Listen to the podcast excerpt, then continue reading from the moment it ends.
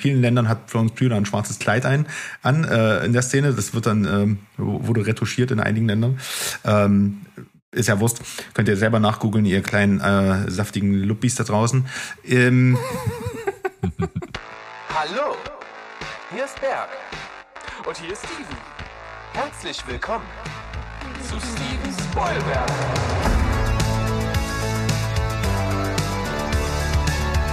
Steven Spoilberg.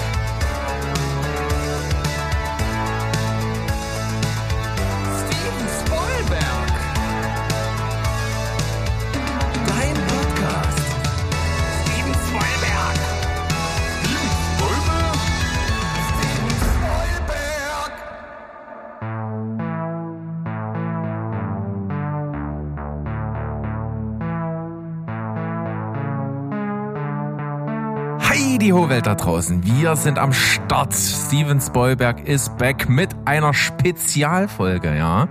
Heute geht's bei uns um die Blonde und die Bombe. Und deswegen gibt es. Gut, oder? Finde ich nicht schlecht. Wasserstoffbombe gegen Sexbombe. Zack. Oh nein.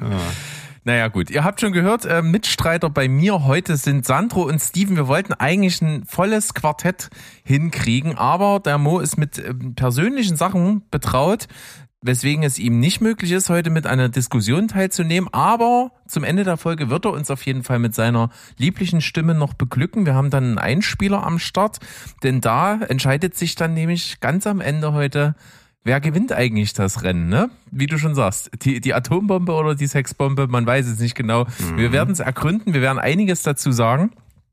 Und ich würde mal auch sagen, wir sind alle äh, krasse Typen, weil wir waren alle zu allem davon im Kino. Tja. Äh, So ich hatte mal ja aus. erst schon im, im Chat so, ne? Die, die Welt ist im Wandel, so würde es Galadriel sagen. Ähm, der Berg wird immer mehr zum Steven, ja? Guckt nichts mehr außer Ted Lasso. Und man muss ihn ins Kino prügeln. So hat es nämlich der liebe Steven mit uns gemacht. Geht ins Kino, guckt euch Barbenheimer an. Ich will darüber ein Special machen. So läuft das hier nämlich hinter den Kulissen mittlerweile.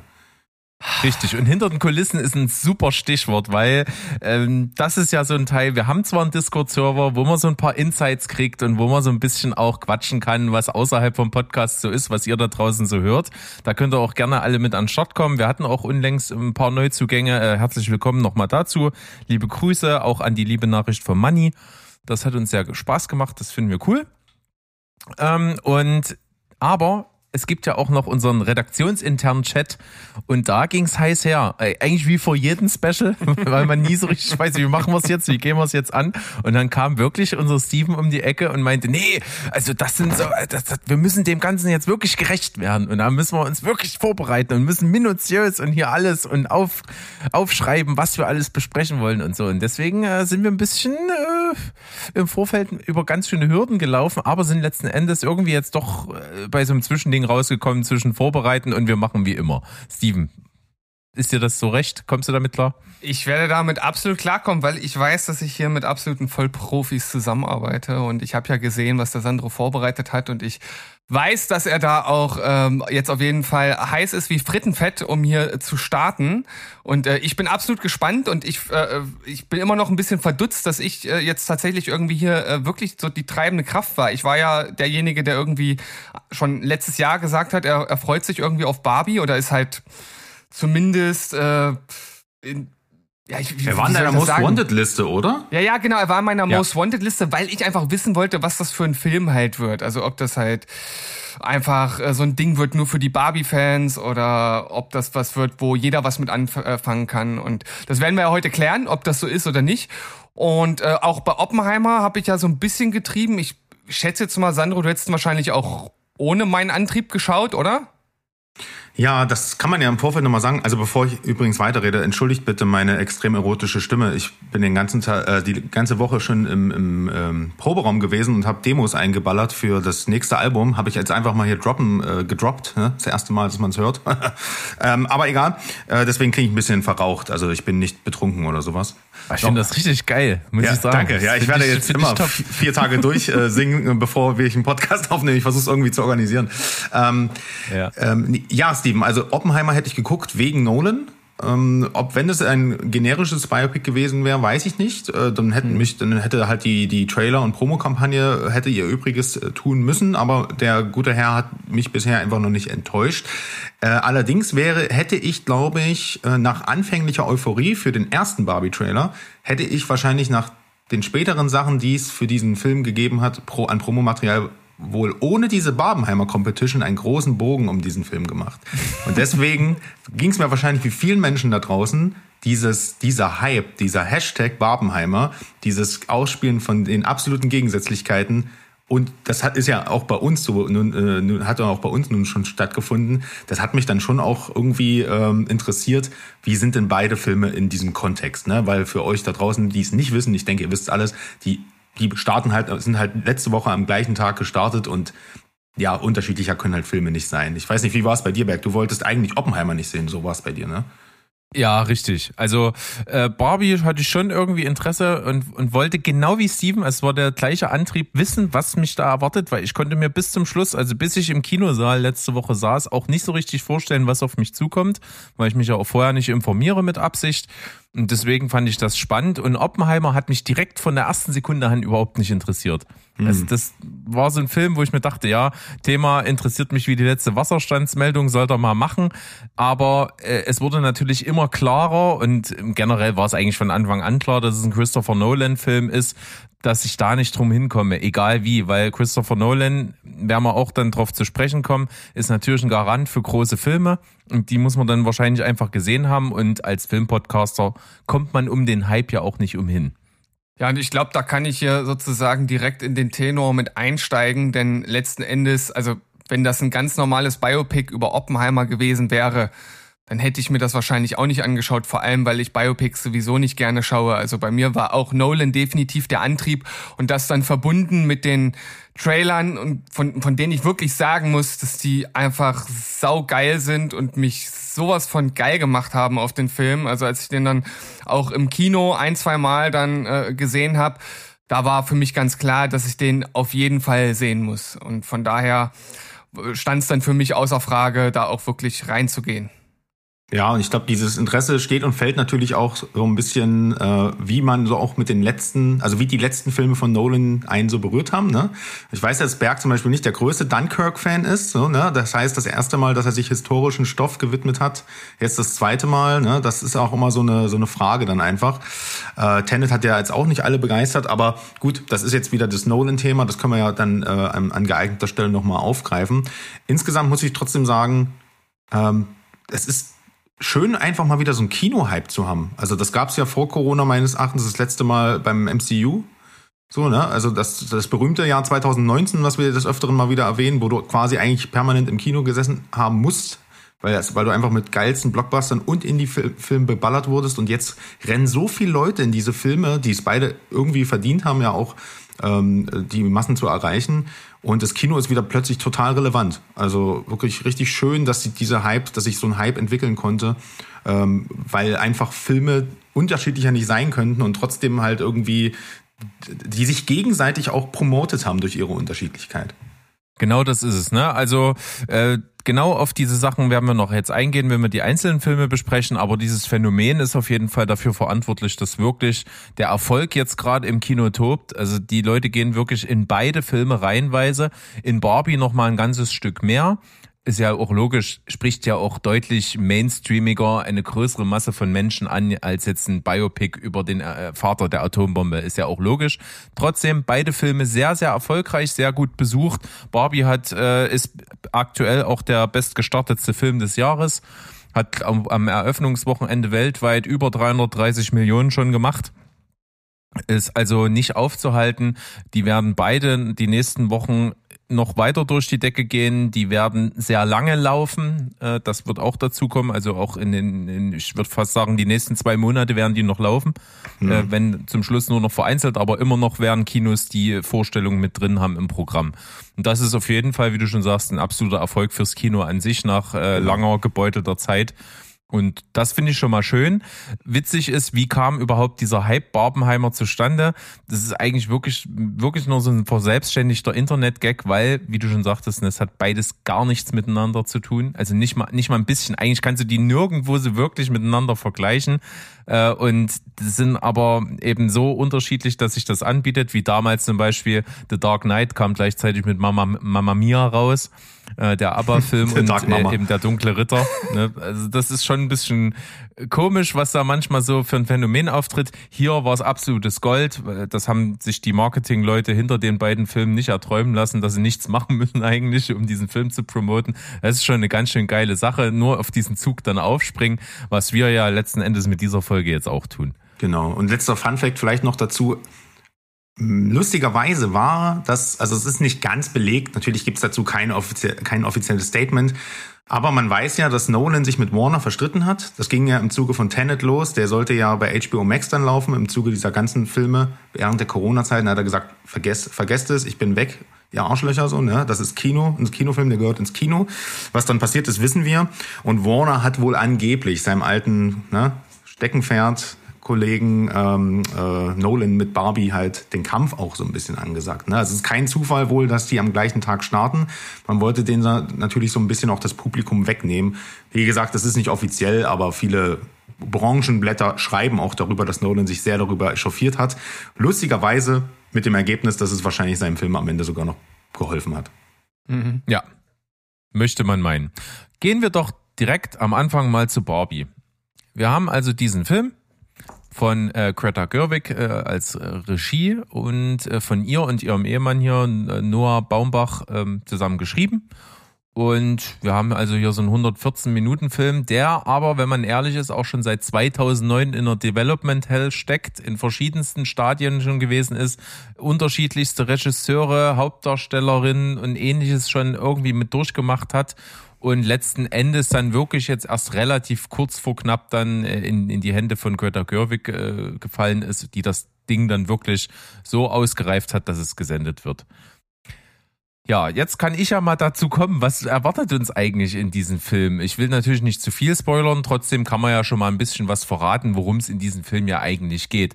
Weil ganz am Anfang bekommen wir, wie auch schon in einem der allerersten Trailer zu diesem Film erklärt, was eigentlich hinter der äh, Puppe, hinter diesem Spielzeug, sage ich mal, Barbie eigentlich als Idee und äh, als Sinn steckt. Denn vorher gab es eben nur Puppen, die, ähm, wo, wo die Kinder halt Mutter gespielt haben. Barbie kann theoretisch alles sein. Und darum dreht sich dieser ganze Film. Wir landen also am Anfang des Films in Barbieland. Dort gibt es also die verschiedensten Ärzte Barbie, äh, Präsidenten Barbie, Anwalts Barbie und weiß ich nicht was alles. Und die sind alle in dieser künstlichen, aber sehr idealisierten Welt und leben dann dort dieses Leben. Ne? Jede Barbie hat irgendwie eine Funktion, jede ist eine Powerfrau, jede hat den ganzen Tag eine super Zeit und dann leben in dieser Welt auch die Kens, die sich so ein bisschen um die um die Gunst von Barbie, äh, sage ich mal, ein bisschen äh, ausrambolen und Dort ist alles cool und da ist auch die Parallele zum Lego-Film. Ne? Eigentlich fehlt am Anfang nur noch, dass sie Everything is Awesome singen und dann ist das Ding geritzt. Ne? Jeder Tag ist gleich, jeder Tag läuft nach einem bestimmten Schema und alles ist gut, alles funktioniert. Und dann gibt's aber irgendwann in der Stereotypen Barbie, gespielt von Margot Robbie, den Gedanken, ob das denn alles so sein muss. Sie hinterfragt ihre Existenz. Sie hat Todesgedanken tatsächlich auch und denkt darüber nach, was ist eigentlich, wenn es mal zu Ende geht und was kommt danach und sowas. Und diese Sinnkrise lässt diese Welt so ein bisschen auseinanderbröckeln. Alles funktioniert nicht mehr so geil wie vorher und das lässt sich nur lösen, indem Barbie sich auf die Reise macht in die reale Welt, also in unsere Welt. Und das macht sie zusammen mit Ken und stößt dann auf die Realität, so wie wir sie kennen und auf Rollenbilder, so wie wir sie kennen, auf ja, Patriarchat, welches ein Begriff ist, der in diesem Film sehr, sehr oft fällt. Und diese Mechanismen werden ihr dann aufgezeigt und sie muss ihre Welt hinterfragen und äh, ihre Welt verändert sich auch durch dieses Wissen. Und davon handelt dieser Film. Und das ist, glaube ich, alles, was man wissen muss, bevor man diesen Film schaut.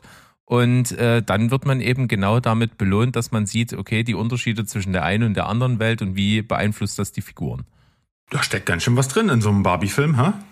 Tja, irgendwas muss ja kommen, ne? Also du, du machst natürlich so einen Film nicht, weil du einfach äh, die Barbie-Welt zeigst, wie sie ist und wie sie gedacht ist und, und, und lässt dann dort irgendeine Kinderhandlung abfeiern, sondern bei Barbie bietet sich natürlich die große Feminismuskeule irgendwo an, denn wie uns wie gesagt am Anfang auch erklärt wird, ist sie ja auch mal irgendwann so angetreten, dass man Kindern zeigen wollte, hier, äh, es, ist, es gibt nicht nur dieses Mutter-Kind-Bild, sondern es gibt eben alles, was eine Frau machen kann in einer Männerwelt, die Männer auch machen. Und das war so mal dieser Grundgedanke eigentlich dahinter. Und deswegen war es schon klar, dass irgendwas in die Richtung thematisiert wird in dem Film. Aber wie das Ganze abläuft, das hätte ich jetzt mir so auch nicht ausgemalt. Hm.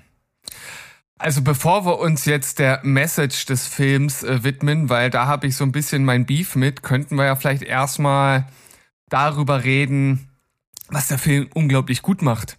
Also ich finde, er ist äh, künstlerisch äußerst gelungen.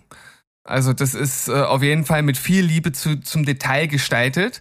Die Barbie-Welt sieht fantastisch aus, natürlich auf eine ganz bestimmte Art super künstlich, aber so muss sie ja auch sein. Und äh, was mir super gut gefallen hat, neben dieser künstlichen und der realen Welt, dass man dieses Verschwimmen dieser beiden Welten hat. Also es gibt jetzt nicht irgendein Portal oder so, sondern die machen dann da ihre Reise und auf einmal sind sie dann in der richtigen Welt. Und selbst dort gibt es ja auch immer so Metamomente und das hat mir richtig gut gefallen.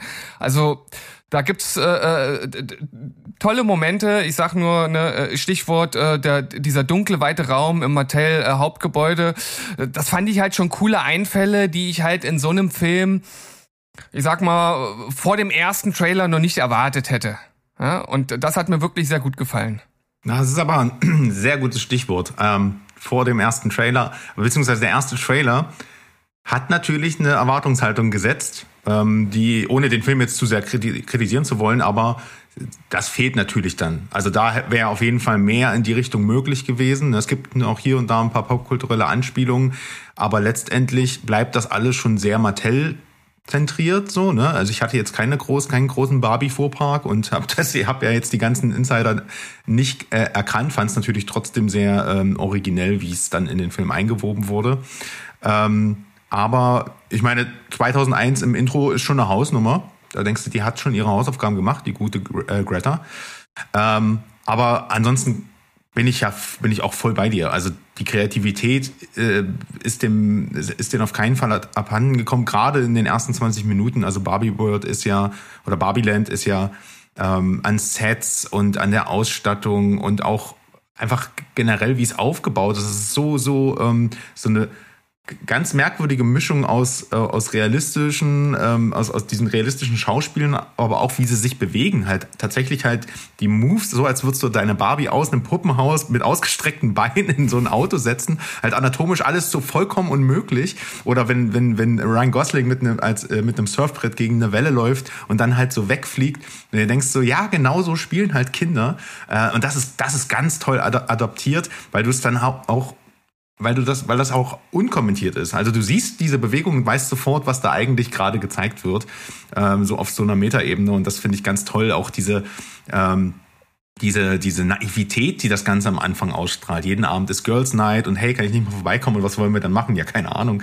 So, das ist alles ziemlich cool.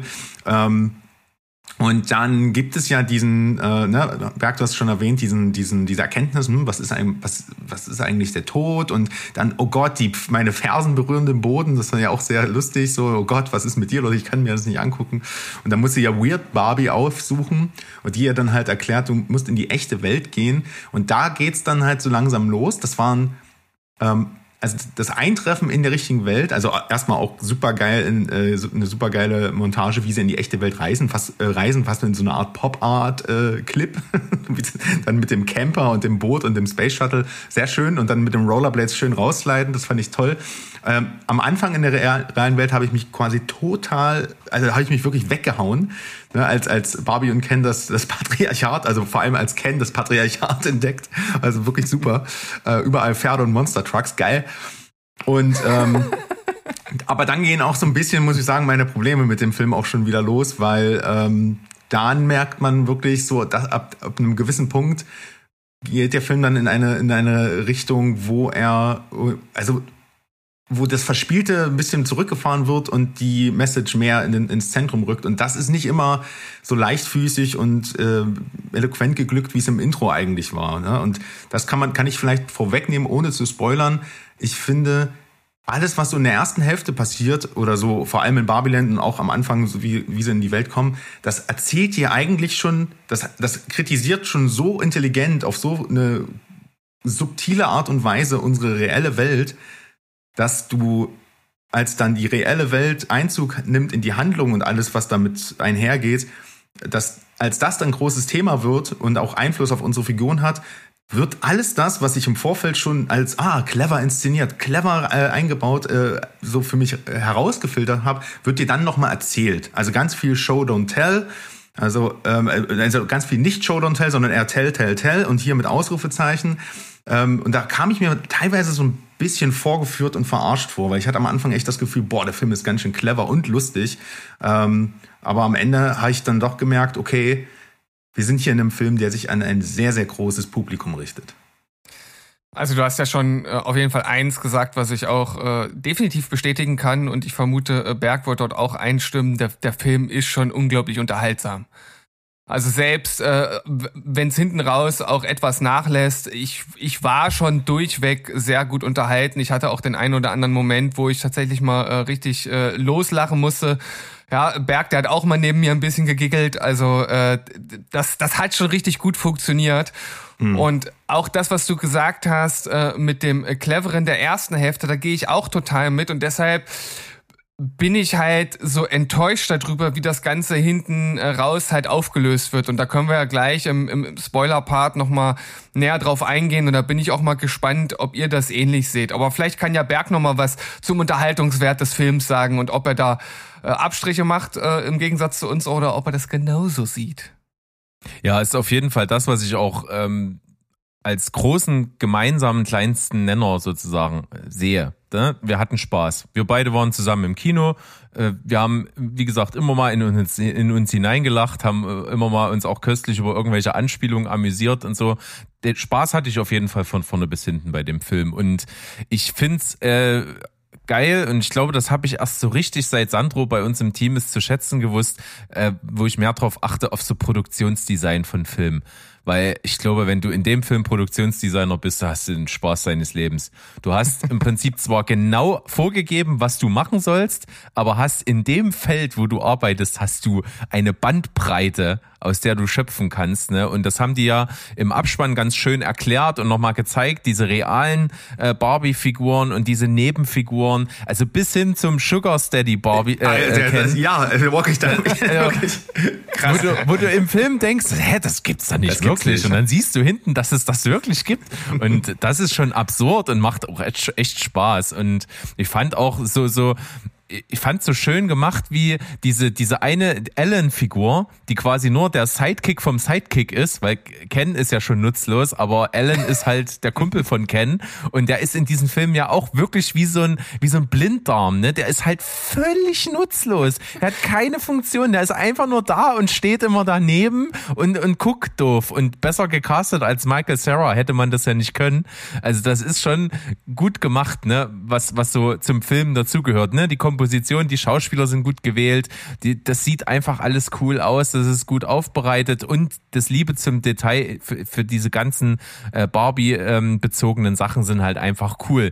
Und ich finde auch, dass man an so typischen Stellen, wo sich so ein bisschen reibt, mag ich auch die Prise Selbstironie, die reinkommt. Natürlich an der Stelle, wo es darum geht, dass das äh, Stereotyp Barbie sich nicht, nicht hübsch findet und nicht perfekt genug und dann halt einfach aus einer offenen Stimme sagt, ja, Memo an uns selbst, wenn das glaubhaft sein soll, sollten wir nicht Margaret Robbie casten. Und das ist halt genau das, was sich jeder in diesem Moment denkt. Und dann wird's halt ausgesprochen, das mochte ich sehr gerne.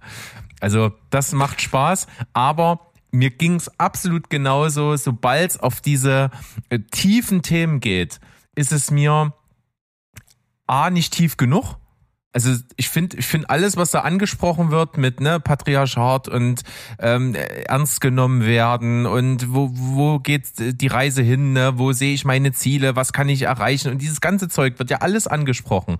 Und das finde ich aber noch zu oberflächlich. Und dann finde ich wird's von der von der albernen Facette im Film, weil dieser Film ist natürlich in der Barbie-Welt quietschbunt, hat viel Slapstick-Humor, einfach aufgrund dieser, dass sie das so cool darstellen, dass es Puppen sind und dass es so, dass die agieren, wie als würde man mit denen spielen. Das ist manchmal so albern, dass es noch diese ernste Message so ein bisschen, finde ich, sogar noch untergräbt dann im Kontrast. Ja, das ist genau das, was ich meine. Der Film ist, hat eigentlich das Zeug gehabt, eine richtig, richtig intelligente und bissige Satire zu sein. Und der ist es teilweise auch. Also das ist Humor, der so, der so richtig so, so frech ist halt so, ne? Ein bisschen edgy und die das halt auch selber überlässt, ob du über diesen schwarzen Humor jetzt lachen willst oder nicht. Aber der führt dann im, hinten raus, wird der Humor dann sehr Disneyhaft, generisch. Ne? Und ähm, und, und, und wechselt sich halt, und dieses, dieses Clevere im Intro fehlt halt. Natürlich, weil man halt Angst hat, dass, äh, dass man diese Message halt mit dem Klamauk irgendwie untergräbt. Ich will diesen Balanceakt, würde ich niemals selber gerne auf Papier bringen wollen. Das muss unheimlich schwer sein. Aber das ist dem Film meiner Meinung nach nicht gelungen. Um da jetzt aber richtig drauf einzugehen, müsste man dann, ihr wollt ja einen Spoiler-Part machen, müssen wir das, glaube ich, da hinschieben, das ist besser. Aber lasst doch gern nochmal, du hast gerade angesprochen, über die Schauspieler reden. Also, wir haben ja alle von vornherein gewusst, okay, klar, Margot Robbie ist perfekte Barbie, kannst du durchreichen und abwinken, war sie am Ende auch. Ne? Ich meine, niemand. Selbst die, die größere prominente Wahl im Vorfeld, also da waren schon einige im Gespräch, aber unter anderem zum Beispiel Anne Hathaway, ich glaube, der hätte ich das auch Hätte ich auch gegeben. zugetraut, ja. So, äh, Amy Schumer sehe ich nicht. Ja, das wäre wahrscheinlich dann ein sehr anderer Film geworden. ja, ne? Äh, das sehe ich nicht, aber schon, äh, sie ist schon eine wahnsinnig gute Wahl und also eine bessere Wahl für Ken, finde ich. Genau. Naja, aber das, also, da war ich sehr skeptisch, darauf wollte ich gerade hinaus. Also ich habe ja. gesagt, Ryan Gosling, ey, was machst denn du da? Jetzt ganz im Ernst. und dass ich mit, dass ich aus diesem Film rausgehe und so im Nachhinein, ey, ich, also wirklich die Tage danach, ich habe immer wieder an Momente mit Ryan Gosling gedenkt, äh, gedacht, gedenkt. Also ich bin schon komplett, äh, ne, der, der hat mich, der hat mich. du bist, bist voll aus dem Mojo Dojo Kassahaus. Ja, genau. Oder einfach so, ich hab, oder einfach so, ich kann, es ist jetzt kein Spoiler, ich sag, der Satz macht im Kontext nur Sinn, aber ich habe, ich habe das Interesse verloren, als ich gemerkt habe, es ging gar nicht um Pferde. Ich habe gelegen. Also auch generell, auch oder er beim Arzt oder einfach so wie er, wie so ein kleines Kind, das entdeckt und toll findet. Also dass der dass er ein Comedy-Talent hat, der Mann. Das habe ich seit Nice Guys gewusst. Aber dass der das so gut kann und dann auch noch dieser Can-Song und das alles mit einer Überzeugung auch so dämlich zu spielen und, und trotzdem aber irgendwie in seiner Rolle ernst zu bleiben und dabei auch so macht er ja auch noch, das ist so das, das, das Pro und Contra gleichzeitig des Films. Barbie macht gar nicht so viel Entwicklung durch, aber Ken macht eine wahnsinnig krasse Heldenreise durch. Und ich verstehe mittlerweile wirklich, dass man sagt, Ryan Gosling ist eigentlich hier das, das Herzstück des Films. Also ich war hin und weg von seiner Performance. Also ich kann dem nur beipflichten. Ich kann da auch gar nicht mehr viel hinzufügen. Ich, ich fand auch, dass er super gecastet äh, war und mich dann auch sehr überzeugt hat in der Rolle. Hat er auch schon in den ersten Trailern. Deswegen habe ich das jetzt im Film tatsächlich auch so erwartet, dass das halt äh, so funktioniert. Und für mich hat das auch von vorne bis hinten gepasst bei den beiden Hauptdarstellern. Kann ich, kann ich nichts weiter hinzufügen. Ja, und äh, ich würde sagen, an der Stelle jetzt die äh, Spoiler-Sirene. Jetzt kommt ein Spoiler. Wir verraten euch, wie der Film ausgeht. Wenn ich hören will, der hält sich jetzt die Ohren zu. Denn der Cameo-Auftritt von John Cena. Wir haben im wir ja, haben unserem ja. Kinositz gelegen. Es war, ja, der war, also, ich, ich wusste es schon vorher irgendwie, ist mir durch irgendeinen so DC-Kanal durchgesickert, äh, Peacemaker in äh, Crossover in, in, in, in Barbieland. Ich so, hä? Oh Gott. Ähm, aber als ich ihn dann gesehen habe mit Dua Lipa dort zusammen, das war, das hat viel Spaß gemacht. Ich mag den Typen irgendwie immer mehr. Ja, ja, jetzt kommen wir natürlich dazu, was im Film passiert. Äh, Ken und Barbie sind in der echten Welt. Barbie erkennt, nee, äh, Barbie wird gar nicht geliebt, schon gar nicht von Feministinnen, überhaupt nicht. Das Gegenteil ist eher der Fall. Und äh, Ken erkennt, oh, hier sind Frauen gar nicht wie in unserer Welt in, in allen Positionen, sondern es wird ja alles von Männern äh, regiert. Und dann, als er das selber versucht, stößt er eben an die Grenzen, funktioniert auch irgendwie nicht. Also ein bisschen heutzutage muss man es schon noch mit Leistung unterfüttern. Es reicht reicht nicht, einen Penis zu haben, ja. Aber diese Erkenntnisse von beiden Figuren führen ja dazu, dass sich das Barbieland komplett dreht, weil ja äh, Ken viel eher zurückkehrt und dort komplett alles äh, ins Gegenteil umgeformt hat. Alle Barbies, die vorher alle Funktionen in diesem ganzen Land bekleidet haben, die sind jetzt äh, einfach nur noch irgendwelche Tussen, die das Bier aus dem Kühlschrank holen oder oder die was was war's? Ananasbrause, nee Mar Maracuja-Saft, ich weiß nicht mehr, es war irgendwas abgefahrenes.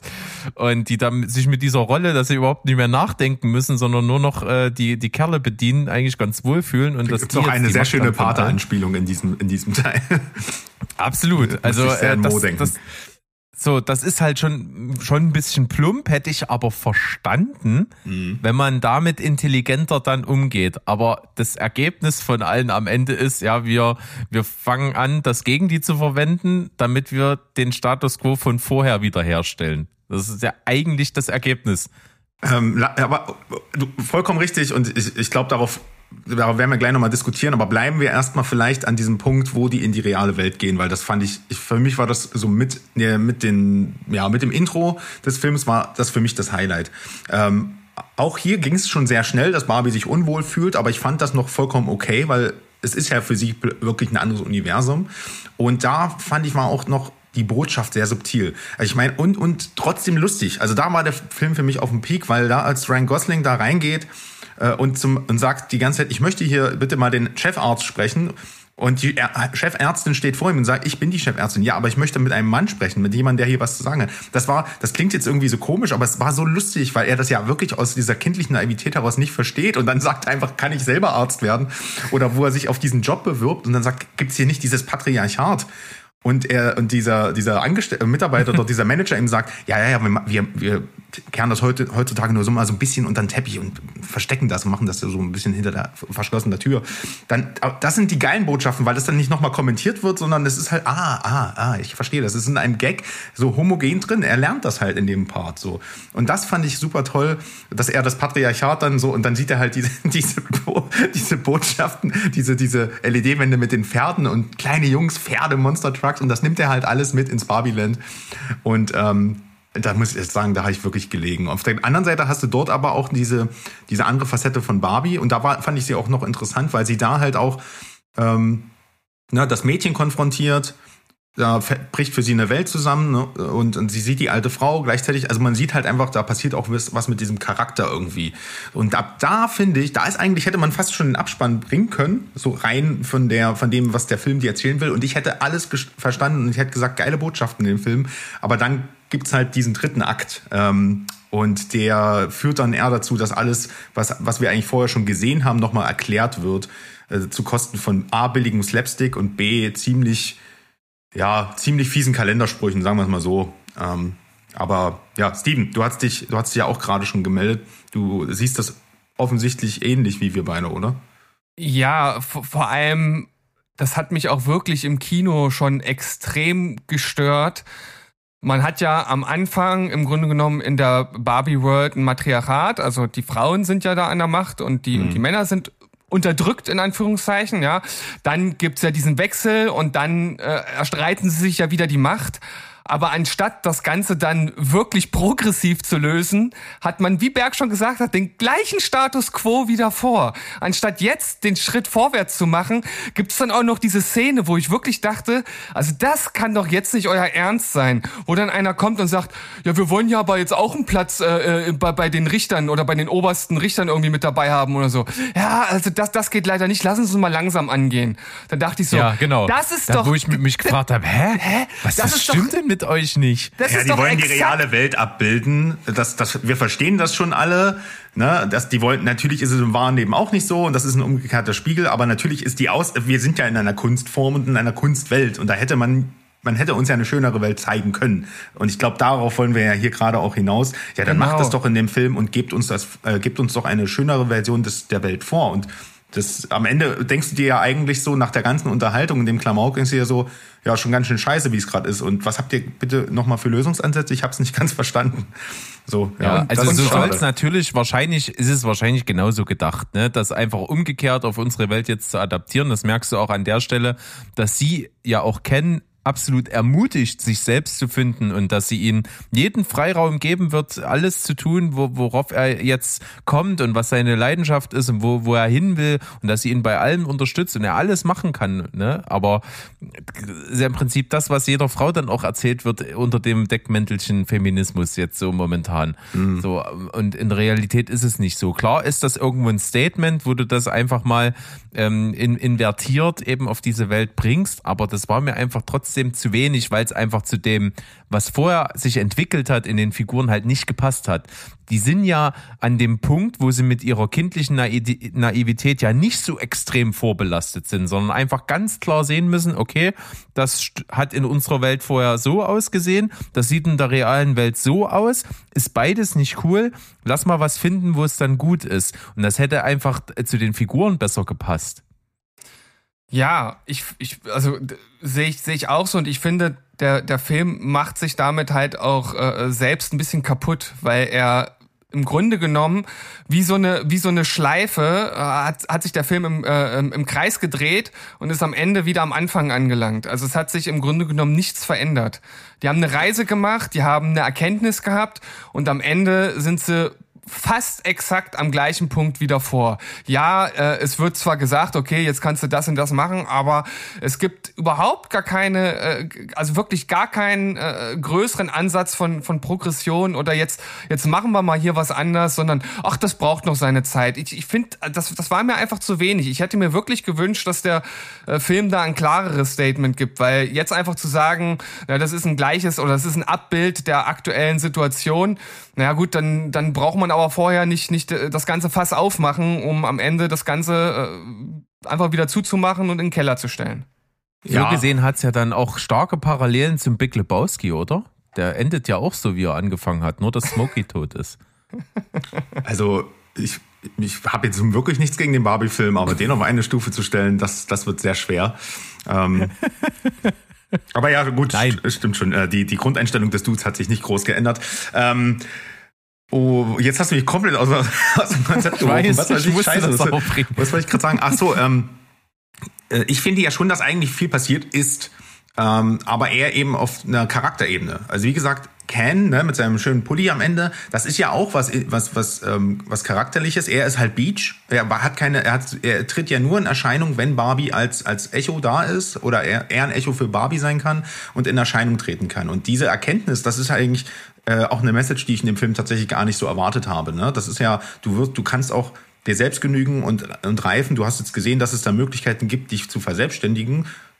Und wir müssen nicht zusammen sein. Ne? Das ist ja auch eine gute Entscheidung, die der Film am Ende trifft. Die kommen nicht zusammen, sondern hey Ken, du bist, ich mag dich und du bist trotzdem toll, auch ohne mich. Das ist schön. Das, das mag ich eigentlich. Und ich finde, in die Richtung hätte das auch viel mehr gehen können. Ähm, man hätte dafür vielleicht auch ein bisschen den, den Cans mehr Hintergrund geben müssen. Ne? Es gibt diese geile Battle-Scene zwischen den Cans, die war wirklich sehr amüsant, aber ich hätte zum Beispiel gern mal gesehen, so ein düsterer Ausblick, was ist denn mit den Cans nachts, wenn Girls Night ist? Ne? Liegen die da alle in so einer Spielzeugbox vergraben? Haben die da wirklich, verschwinden die wirklich, lösen die sich auf? Ich, da hätte man mal so einen schönen Vorher-Nachher-Appeal ähm, gehabt. Der, der, das spart sich der Film halt auf einfach so, ne? Weil das einfach gar nicht, der nimmt gar, äh, gar nicht die Perspektive ein, obwohl er so viel mit Ken erzählt. Fand ich schade. Ja. Und ähm, sehen wir dann im zweiten Teil wahrscheinlich, wo dann auch äh, Cillian Murphy mitspielt. Der hat nämlich schon angekündigt, dass er das Drehbuch bitte lesen möchte vom zweiten Teil und gerne äh, vielleicht sich beteiligen möchte. Dann haben wir dem dann mal wirklich Barbenheimer. Aber worauf ich gerade noch hinaus wollte, das war am Ende trotzdem ne, mit der Rede von Ken und wie er sich dann, also das war trotzdem irgendwie noch so ein bisschen unterhaltsam, auch wenn die Conclusio ziemlich scheiße ist, da gebe ich Steven recht. Aber für mich war echt der Tiefpunkt, über die Figur haben wir ja noch gar nicht geredet, die, die äh, Mutter, die eigentlich der Twist des Films ist, weil sie ist es und nicht die Tochter. Die Tochter ist nur eine Identifikationsfigur wahrscheinlich für junge Zuschauerinnen. Aber die Mutter, die sich dann da hinsetzt und mit den Barbies ne, vor einer in dem Moment 20 Minuten lang durchheulenden Margot Robbie, die nichts mehr in dem Film zu tun hat, außer weinen und traurig sein und alles doof finden, dann diese, diese, diese Feminismusrede, das ist ja wirklich, und, und ähm, zu, zu schwingen, ähm, die aber vollkommen ihren Sinn verfehlt. Dadurch, dass es halt einfach runtererzählt wird in einem, in einem, äh, in einem Raum, ne, Frauen müssen das und das machen, Frauen müssen das und das und dann müssen sie auch das. Und das sind alles wahre Sachen, die dort erzählt werden. Darum geht's mir nicht, sondern es geht einfach darum, die werden dort erzählt. Die werden dir, aber eigentlich hätte sie auch ins, in die Kamera gucken können und sie uns erzählen. Und da habe ich mir gedacht, ach, come on, Greta äh, oder Noah Baumbach, du, ne, ihr habt so tolle Drehbücher schon geschrieben und das ist jetzt schon sehr, sehr runtergedampft dumm. Einfach mir, das, das weiß ich doch. Aber verpackt das doch sinnvoll in diese Handlung. Ähm, und das meinte ich halt, das ist da, das ist für mich so ein bisschen, da zerbröselt der Film für mich leider komplett in dieses, ähm, ja, in, als hätte da jemand dahinter gestehen und gesagt, hey, du hast so viel Budget, da gehen Dummbratzen auch ins Kino, wir müssen denen das irgendwie mitgeben und das, sorry, das, das passt nicht zum cleveren Intro. Gut, dann würde ich sagen, wir haben, glaube ich, alle Aspekte hier ausgelegt und Will äh, Ferrell müssen wir noch ganz kurz erwähnen. Ja, der natürlich auch produktionstechnisch, glaube ich, relativ stark auch hinter dem Film stand, wenn mich nicht alles täuscht. Weiß ich gar nicht. Aber er hat, aber du hast den Lego-Film erst schon genannt. Ähm, ja, ja. Er ist so eine Schlüsselfigur und auch hier finde ich, ich finde es cool, dass Mattel das irgendwie mitmacht und dass da das dann auch so stattfindet. Ne? Mattel werden aber trotzdem die sehr, sehr, sehr, sehr viel von diesem Film profitieren, machen wir uns nichts vor. Dennoch finde ich das cool, auch diesen Matrix-Anleihen und so das, das hat, da habe ich, da hab ich schon ein bisschen schmunzeln können. Aber letztendlich, warum sind die denn dann ins Barbieland? Das ist alles so dumm und überflüssig ja. gewesen. Hättest, du hättest einen geilen Gag mit Will Ferrell schreiben können und das Kino hätte gelegen, weil alle kennen ja. den Typen, aber am Ende wird er so verbraten. Oh, auch oh, super schade. Das habe ich mich auch gefragt, zum Beispiel, weil als die schon unterwegs sind, kriegt der ja einen Anruf dass äh, gerade der das das Mojo Dojo Kassahaus von Ken ja. übelst mit den Verkaufszahlen durch die Decke geht und dass ja eigentlich alles, wofür diese Männerrunde dort steht, eigentlich erreicht ist, purer Kapitalismus. Und dann wollt ihr mir irgendwie glaubhaft, glaubhaft machen, dass das nicht sein Ziel ist, sondern er halt wirklich äh, da diese feministischen Gedanken dahinter sieht und den jetzt verteidigt wissen will. Das fand ich nicht so ganz glaubwürdig. Ah. War ein bisschen schade auch. Ich meine, dass der Gag hätte gezündet. Du hast diesen Vorstand gesehen, da sitzt keine Frau, da sitzen einfach nur so 40 plus Cis-Männer, die über halt äh, der, ne, das nächste Frau Mädchenspielzeug entscheiden. Das ist gut. Das, da muss er mir nicht noch sagen, er mag Frauen, weil seine, er hat auch eine Mutter. Ja, das dann Fehlzündung. Danke. Naja, egal. Ja. Okay, haben wir auf jeden Fall alles. Und ein, was will ich noch zum Schluss vielleicht sagen. Ich habe jetzt ja auch schon etliche Reaktionen im Internet zu diesem Film gesehen. Und der kommt wirklich auch sehr gut an. Und auch bei Frauen kommt er sehr gut an. Aber manchmal verstehe ich es dann doch nicht so ganz, weil da gab es wirklich eine, einen Artikel, den ich gelesen habe von einer Frau, die kam, die ihr Erlebnis mit diesen Filmen halt darlegen wollte. Ja, wie so eine Kolumne geschrieben. Und ja, und, und sie hat im Kino schon andauernd geheult. Und dann auf dem Weg nach Hause hat sie fast die ganze Fahrt durchgeheult geheult, weil sie so berührt war und so. Und da habe ich mich dann halt gefragt, hab, äh, hat die den gleichen Film gesehen wie ich? Also ich finde, man kann es halt auch total übertreiben. Also ich finde, dieser Film war vieles, aber und auch vieles, was Geschmackssache ist, aber berührend fand ich ihn jetzt nicht. Nee. Also auch jetzt vor allen Objektivitäten und was angesprochen wird und wo du dich vielleicht drin sehen kannst und wo du vielleicht auch siehst, ja, und die hadert genauso mit ihrem Schicksal wie ich oder also alles geschenkt, aber berührend fand ich es jetzt halt nicht und nicht so, dass du halt irgendwie auf der Fahrt aus dem Kino nach Hause halt flennen musst. Also das fand ich dann ein bisschen übertrieben halt einfach. Ja, vor allem äh, hinter dem Hintergrund, den wir jetzt gerade auch erläutert haben mit den ganzen äh, Kleinigkeiten, die man dem Film auch ankreiden kann. Ne? Also das muss man irgendwie auch noch äh, mit, mit ein, einbeziehen. Das, das hat die gute Frau anscheinend nicht so gesehen. Aber was sollen wir auch groß zu diesem Film sagen? Wir sind alles äh, äh, super geile äh, heterosexuelle Cis-Männer-Typen, weiß von der Hautfarbe her und was, was wollen wir groß behaupten? Egal. Bei mir ist es ein super unterhaltsamer Film. Ich hatte Spaß. Äh, er ist toll ausgestattet, er ist toll gemacht. Leider steht sich die Message und wie er dann so von der, von der Tiefe her inszenierte, ist ein bisschen im Weg. Deswegen gibt es bei mir eine 7 von 10. Ich kann dem nicht viel hinzufügen. Das äh, kommt bei mir aufs Gleiche hinaus. Ich finde ihn artistisch sehr gelungen. Er ist sehr humorvoll und auch ich kann nur sagen, äh, und das habe ich ja eben auch klar dargelegt, ich habe mein Problem mit dem Ende und dem Ausgang der Message und dementsprechend auch eine 7 von 10. Krass, ähm, da sind wir wirklich, also wir ge geben hier kein gutes Spektrum ab, weil ich würde mich komplett anschließen. Könnte ein kleiner Kultfilm werden. Ich präferiere den Lego-Film noch ein bisschen mehr, äh, weil er, muss man als Vergleich ranziehen, weil halt ähnliche Themen, ähnliche Ausgangslage, aber da sind noch mehr Ideen drin. Da ist es, äh, wird dir nicht alles tot erklärt, und, sondern. Ja. Und da ist halt everything awesome.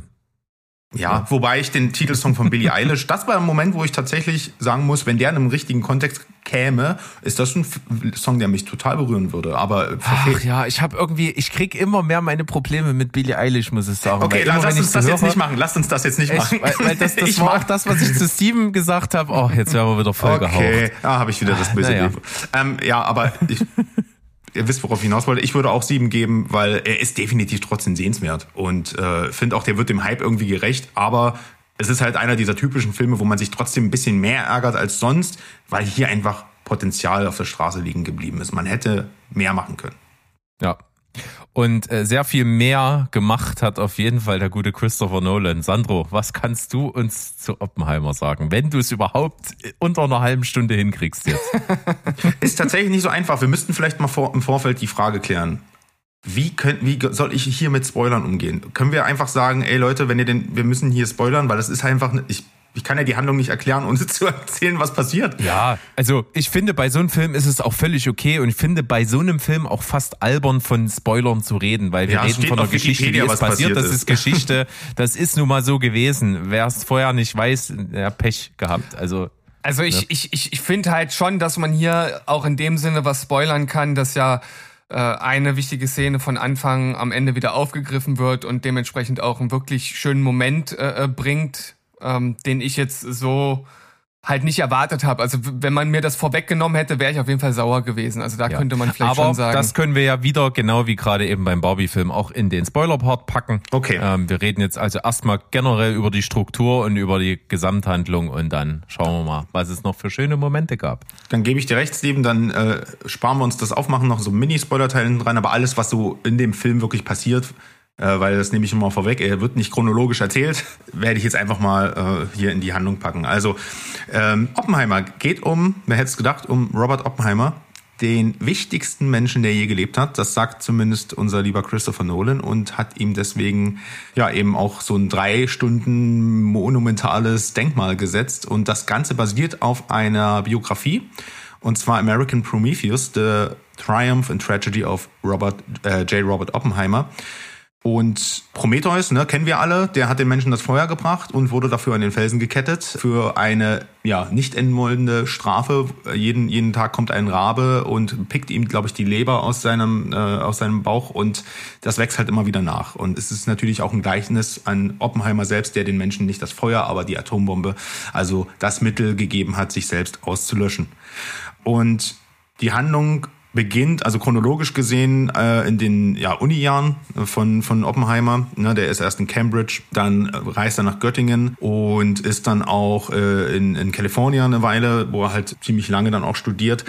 Wird einer der bedeutendsten Physiker des 20. Jahrhunderts. Also den Namen, denke ich, hat jeder auch irgendwie schon mal auch in diesem Kontext Atombombe und sowas gehört. Und wir sehen so ein bisschen die ja den Werdegang zu seinem zu seinem äh, zu seinem Genie eigentlich so ne? Und während dieser Zeit lernt er unter anderem auch seine ähm, spätere Ehefrau die Biologin Kitty Harrison heißt sie glaube ich kennen. Also gespielt von Emily Blunt. Und Jean Tedlock mit der er eine romantische Beziehung eingeht gespielt von Florence Pugh. Ro- Robert Oppenheimer selbst wird gespielt von dem wunderbaren Killian Murphy in der ersten großen Hauptrolle glaube ich die er endlich mal verkörpern darf. Das Ganze führt dazu, dass er im Zweiten Weltkrieg äh, von einem äh, US-General namens Groves, der gespielt wird von Matt Damon, ab beziehungsweise rekrutiert wird für das sogenannte Manhattan Project. Ähm, er wird da Projektleiter und Oppenheimer einigt sich dann halt mit diesem General darauf, dass in New Mexico eine neue Stadt quasi errichtet wird, ein so ein abgesichertes Gebiet namens Los Alamos, in der, er- in der er die besten Wissenschaftler der Vereinigten Staaten ja quasi im Geheimen an dieser Atombombe forschen können. Ne? Man muss wissen, da, da in der damaligen Zeit gab es auch Atombombenforschung in, in Deutschland. Das hat die im Krieg befindlichen Nationen natürlich sehr unter Druck gesetzt und er sollte eben dieses Team leiten, um einfach den Deutschen vorwegzukommen. Ja, das hat, das ist geglückt. Aber tatsächlich, das ist so ein bisschen das Dilemma, endete der Krieg, wie wir alle wissen, im Mai 1945, äh, also zumindest in Europa, mit der Kapitulation Deutschlands. Und die Wissenschaftler, die an diesem Projekt dann beteiligt waren, ne, das ist wie so ein, so ein kleines Städtchen dann geworden, Los Alamos. Also es waren sehr, sehr viele Wissenschaftler und teilweise zweifelten die dann an der Notwendigkeit, die äh, Bombe fertig zu entwickeln. Natürlich bestand die Regierung darauf, da sind zwei Milliarden Dollar reingeflossen. Spätestens das ist ein Totschlagargument und dann ging die äh, Bombe doch in die Fer Fertigstellung. Es kam zum sehr berühmten Trinity-Test, also quasi der erste Test einer Atombombe, die es jemals in der Menschheitsgeschichte gab. Der war positiv. Und dann kam es zum Einsatz von den zwei dort entwickelten Atombomben jeweils auf Hiroshima und Nagasaki. Den, den Rest kennen wir, glaube ich, alle aus dem Geschichtsunterricht. In den Jahren danach, und das wird auch in dem Film sehr, sehr umfassend thematisiert, verliert Oppenheimer im Zuge der Aufdeckung eines Spiones, den es da in diesem Programm gab, der für die Sowjetunion quasi spioniert hat. Die, ähm, und zu, außerdem gab es diverse Aussagen von ehemaligen Mitarbeitern und Verdächtigungen, dass er ein Kommunist ist und so weiter. Hat auf jeden Fall seinen, seinen Einfluss und seine Reputation verloren und ihm wurde auch die Sicherheitsfreigabe entzogen in einem Prozess ja, dadurch hat er seinen Einfluss auf die Atompolitik in der USA weitestgehend verloren. Er war halt nach dem Zweiten Weltkrieg nämlich maßgeblich vom Vater der Atombombe auch zum, naja, Gegner des Einsatzes der Atomforschung geworden. Dann gibt es noch eine zweite Zeitebene, da geht es um Louis Strauss. Das ist der Mitbegründer der US-Atomenergiekommission und der war ein großer Konkurrent von Oppenheimer. Der wird von Robert Downey Jr. gespielt. Das Ganze ist visuell abgegrenzt in äh, monochromen Bildern, also schwarz-weiß. Und hier geht es sozusagen in einer Rahmenhandlung um die Ernennung von äh, Strauss zum US-Handelsminister. Hat eigentlich nichts mit Oppenheimer per se zu tun, aber in dieser Ebene des Films wird halt deutlich, dass Strauss eine wichtige Rolle dabei spielte den Ruf von Oppenheimer zu schädigen. Und dazu gibt es in diesem Film zwei Schlüsselelemente. Einmal, es gab eine öffentliche Blamage Oppenheimers während einer Anhörung, die Strauss quasi in der Lächerlichkeit preisgab und die er ihm nie auch aus Ego-Gründen verzeihen konnte. Und dann gibt es noch ein sehr, sehr schicksalhaftes Gespräch zwischen Oppenheimer und Einstein, wo Strauss quasi das, das, was Strauss gesehen hat und vermutete, dass Oppenheimer ähm, Einstein ihm gegenüber diskreditierte. Und diese ganzen Informationen bilden sozusagen, sorry, kürzer ging es nicht, die Grundlage der Handlung von äh, Oppenheimer. Das alles passiert, das alles sehen wir in diesem Film. Und das ist schon sehr gerafft. Aber genug Geschichte. Wie fandet ihr denn den Film so im Allgemeinen? Ja, also, das hast du auf jeden Fall gut gelöst, denn dieser Film ist wirklich vieles. Er geht drei Stunden und die drei Stunden sind auch gut vollgestopft mit all diesen Informationen, mit all diesen Abschnitten im Leben von Oppenheimer. Und bevor wir jetzt auf wirklich einzelne Sachen eingehen, versuche ich das mal ganz kurz zu, zu, sagen. Der Film hat mich doch sehr überrascht, weil so sehr ich keinen Bock drauf hatte, äh, so, so sehr habe ich mich zu keiner Zeit in diesen drei Stunden gelangweilt das Phänomen hat, hat Nolan für mich auch damals bei Interstellar hingekriegt. Ne? Das war auch ein super langer Film, wo man sich nie gelangweilt hat. Hier genauso. Ähm, ich war sehr überrascht. Der hat es äh, geschafft, das so spannend zu gestalten, dass ich den Film wirklich gut fand. Ich fand ihn wirklich gut und ich glaube auch, den werde ich auch nicht zum letzten Mal gesehen haben und ich denke auch mit jeder weiteren Sichtung wird der wachsen. Ja, ich weiß gar nicht so ganz genau, äh, wo ich, wo ich da auch ansetzen soll. Also ich, ich muss sagen, ich habe ja vorhin schon angedeutet, dass ich bei der Sichtung oder den, den letzten Sichtungen des Trailers im Kino halt schon viel erwartet habe. Und selbst, also das wurde definitiv erfüllt und ich glaube sogar ein Stück weit übertroffen, weil ein, ein, ein Biopic und ein geschichtliches Ereignis so zu verpacken, wie es dieser Film gemacht hat, das hat halt noch keiner vor ihm so gemacht oder geschafft, äh, geschweige denn versucht, es so zu machen. Und äh, das spricht halt schon, schon sehr für, für Nolan. Ähm, der hat hier wirklich ein einzigartiges Werk geschaffen, wie ich finde. Und ich kann auch nur sagen, ich habe mich zu keiner Sekunde gelangweilt. Ich finde, drei Stunden absolut vollgepackt. Der, der Film hatte eine Pace wie bei einem Actionfilm und dabei gab es ja gar keine Action-Szenen. Ne? Also es ist ja das, was die letzten Filme von äh, Nolan ja ausgemacht hat. Also seine letzten, weiß ich nicht, fünf, sechs, äh, sieben Blockbuster, die hatten ja alle fette Action-Szenen. Und die gab's ja hier im eigentlichen Sinne nicht. Klar, es gab die, die, die Explosion, den, den Trinity-Test zum Schluss, wenn man das jetzt mal als Action-Szene so ein bisschen durchgehen lassen möchte. Aber so diese eigentliche Dynamik, die eine Action-Szene auszeichnet, die gab's ja hier nicht. Und trotzdem hat mich das Ding von Anfang bis Ende mitgenommen selbst der erste Teil, also für mich ist der so ein bisschen dreigeteilt, der Film. Also die ersten 70 Minuten gehen ja so ein bisschen, 60 Minuten oder wie viel es auch immer waren, gehen ja darum, auch wenn es nicht ganz chronologisch ist, aber rund um seine Vergangenheit, also wie er zu dem geworden ist, äh, äh, zu dem Genie geworden ist, was er dann am Ende auch war. Dann haben wir diesen ganz großen Part in, in Alamo, wo da halt geforscht wird und dann gibt's halt hinten raus nochmal diese diese Sitzung, ne, das ist ja keine Gerichtsanhörung, das ist ja nur ein, eine Vorladung gewesen. So eine Art Ausschuss, ja. Ausschuss, ja. Genau, genau. Ne, also ein, ein, ein Ausschuss, der entscheidet, ob das im Prinzip verlängert wird oder nicht. Und selbst da, also ich dachte ja schon, also ich dachte vorher, dass der Film sozusagen relativ zeitnah nach den äh, Testungen dort in Elamo dann halt auch endet, also dass da nicht mehr allzu viel kommt. Und dann dachte ich so, okay, jetzt sind gerade mal zwei Stunden rum, der Film geht noch fast eine Stunde, was kommt denn jetzt noch? Und ich dachte, puh, hoffentlich zieht sich das jetzt oh, hat, hat sich überhaupt nicht gezogen. Das war absolut spannend bis zum Schluss und ich habe es ja schon angedeutet so einen zerstückelten, im positiven Sinne, so einen zerstückelten Film am Ende so rund zu machen, das ist schon wirklich eine Meisterleistung. Das muss man halt einfach so sagen.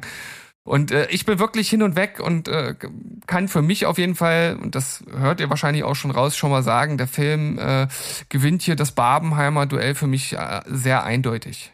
Wir sind heute ein sehr ähm, ja, einseitiges Gremium, denn ich kann mich leider nur anschließen. Ich war weggeblasen von dem Film äh, als wäre ich selbst äh, in New Mexico dabei gewesen und ähm, will mich auch will auch gar nicht die ganzen Lorbeeren äh, jetzt nochmal äh, wiederholen, weil ich glaube, am Ende kommen wir ja nochmal zu einem äh, Gesamtfazit. Darum frage ich euch an der Stelle, dass wie habt ihr das denn? Ne, du hast gerade schon von der Struktur gesprochen. Wie habt ihr denn die ähm, die, die Inszenierung des Films, wie er, also wie die Erzählweise und Struktur des Films wahrgenommen, hat euch das gefallen? Hat euch das sehr verwirrt am Anfang? Und wie ist denn euch, also wie würdet ihr denn sagen, erzählt Christopher Nolan letztendlich den Film? Weil so viel würde ich jetzt schon mal vorwegnehmen. Ich habe noch keinen Film gesehen, der eigentlich fast nur aus Montagen besteht und trotzdem so gut als Gesamtwerk funktioniert, dass ich immer in der korrekten Dramaturgie bin. Also es ist nämlich genau das. Ähm, mir war, bevor ich den Film gesehen habe, klar, dass egal, ob der Film mir am Ende gefällt oder nicht, wird auf jeden Fall eine Erkenntnis am Ende stehen. Dieser Film wird wieder bestätigen, was für ein großartiger Visionär und Filmemacher Nolan ist. Das war auch bei seinen letzten Filmen so, die mir beide ja auch nicht so super gefallen haben. Also sowohl Tenet als auch Dunkirk sind beides Filme, die ich nicht so toll finde. Wo, wo ich bei beiden aber sagen muss, der Filme, der ist Filmemacher durch und durch, der weiß genau, was er tut, der hat eine so klare Vision, von dem er ist ja auch nicht umsonst äh, auch bekannt dafür, dass er immer ein super Drehplan hat, dass er immer mit dem Budget drunter bleibt, dass er seine Zeiten, die er veranlagt für den Dreh des Films immer unterschreitet. Also der Mann weiß halt wirklich absolut genau, was er tut. Und das siehst du in jedem Millimeter Film, äh, was, was dir hier gezeigt wird. Das ist einfach so. Der, der, der hat regiemäßig weiß er, wie der die Szenen zusammensetzen will. Er weiß, wie er erzählen möchte. Und das kommt ja alles zusammen. Und wir kennen ja Nolan, der hat ganz viel in seinen ganzen Werken immer mit Zeit irgendwas zu tun. Er arbeitet unglaublich gerne damit, ähm, zwischen verschiedenen Punkten in seiner Geschichte hin und her zu springen. Und das hat er schon in anderen Filmen sehr exzessiv betrieben. Mal mehr, mal weniger. Ne? In Dunkirk war es ja auch so, dass verschiedene Zeitebenen zusammenspielen und auch ziemlich virtuos dann auf so Punkte hinauslaufen. Und hier hat es komplett auf die Spitze getrieben. Was du hier wirklich relativ schön kurz sogar erzählt hast über den Inhalt des Films, ist bei Weitem nicht so chronologisch, wie du es eben erzählt hast, sondern es ist wirklich komplett zerstückelt und bis hin zur Montage, wie du das erwähnt hast. Und du hast wirklich ähm, du hast hier eigentlich was ganz schön Trockenes, ne, so, ne, der war von da bis da hat er in Cambridge studiert, dann in Göttingen und da und da und so. Das ist so trocken, wenn du das erzählst. Wenn du das aber thematisch immer so verknüpfst, dass der, was weiß ich, 1929 war eine Begebenheit, die passt mit einer 1943 zusammen und mit einer vielleicht nochmal viel, viel später 1960 und die drei Szenen direkt hintereinander in einer Montage zusammenbringst, dann kannst du damit eine bestimmte Wirkung erzielen. Und das ist unglaublich schwierig und das hat er aber hier so wahnsinnig gut gelöst. Das ist unglaublich beeindruckend. Das war am Anfang natürlich ein bisschen schwierig, weil wie Steven schon gesagt hat, die kompletten ersten 60, 70 Minuten sind ja wirklich nur Werdegang. Da, da, da sind wir noch lange nicht bei der Atombombe. Da sind wir wirklich nur bei seinem ganzen akademischen Werdegang. Was sind seine Einflüsse? Welche Personen, die er getroffen hat? Ne? Allen voran eben Niels Bohr, Albert Einstein und solche Leute. Die, die haben ihn geformt und seine ganze Sicht auf die Physik und was da dahinter steht.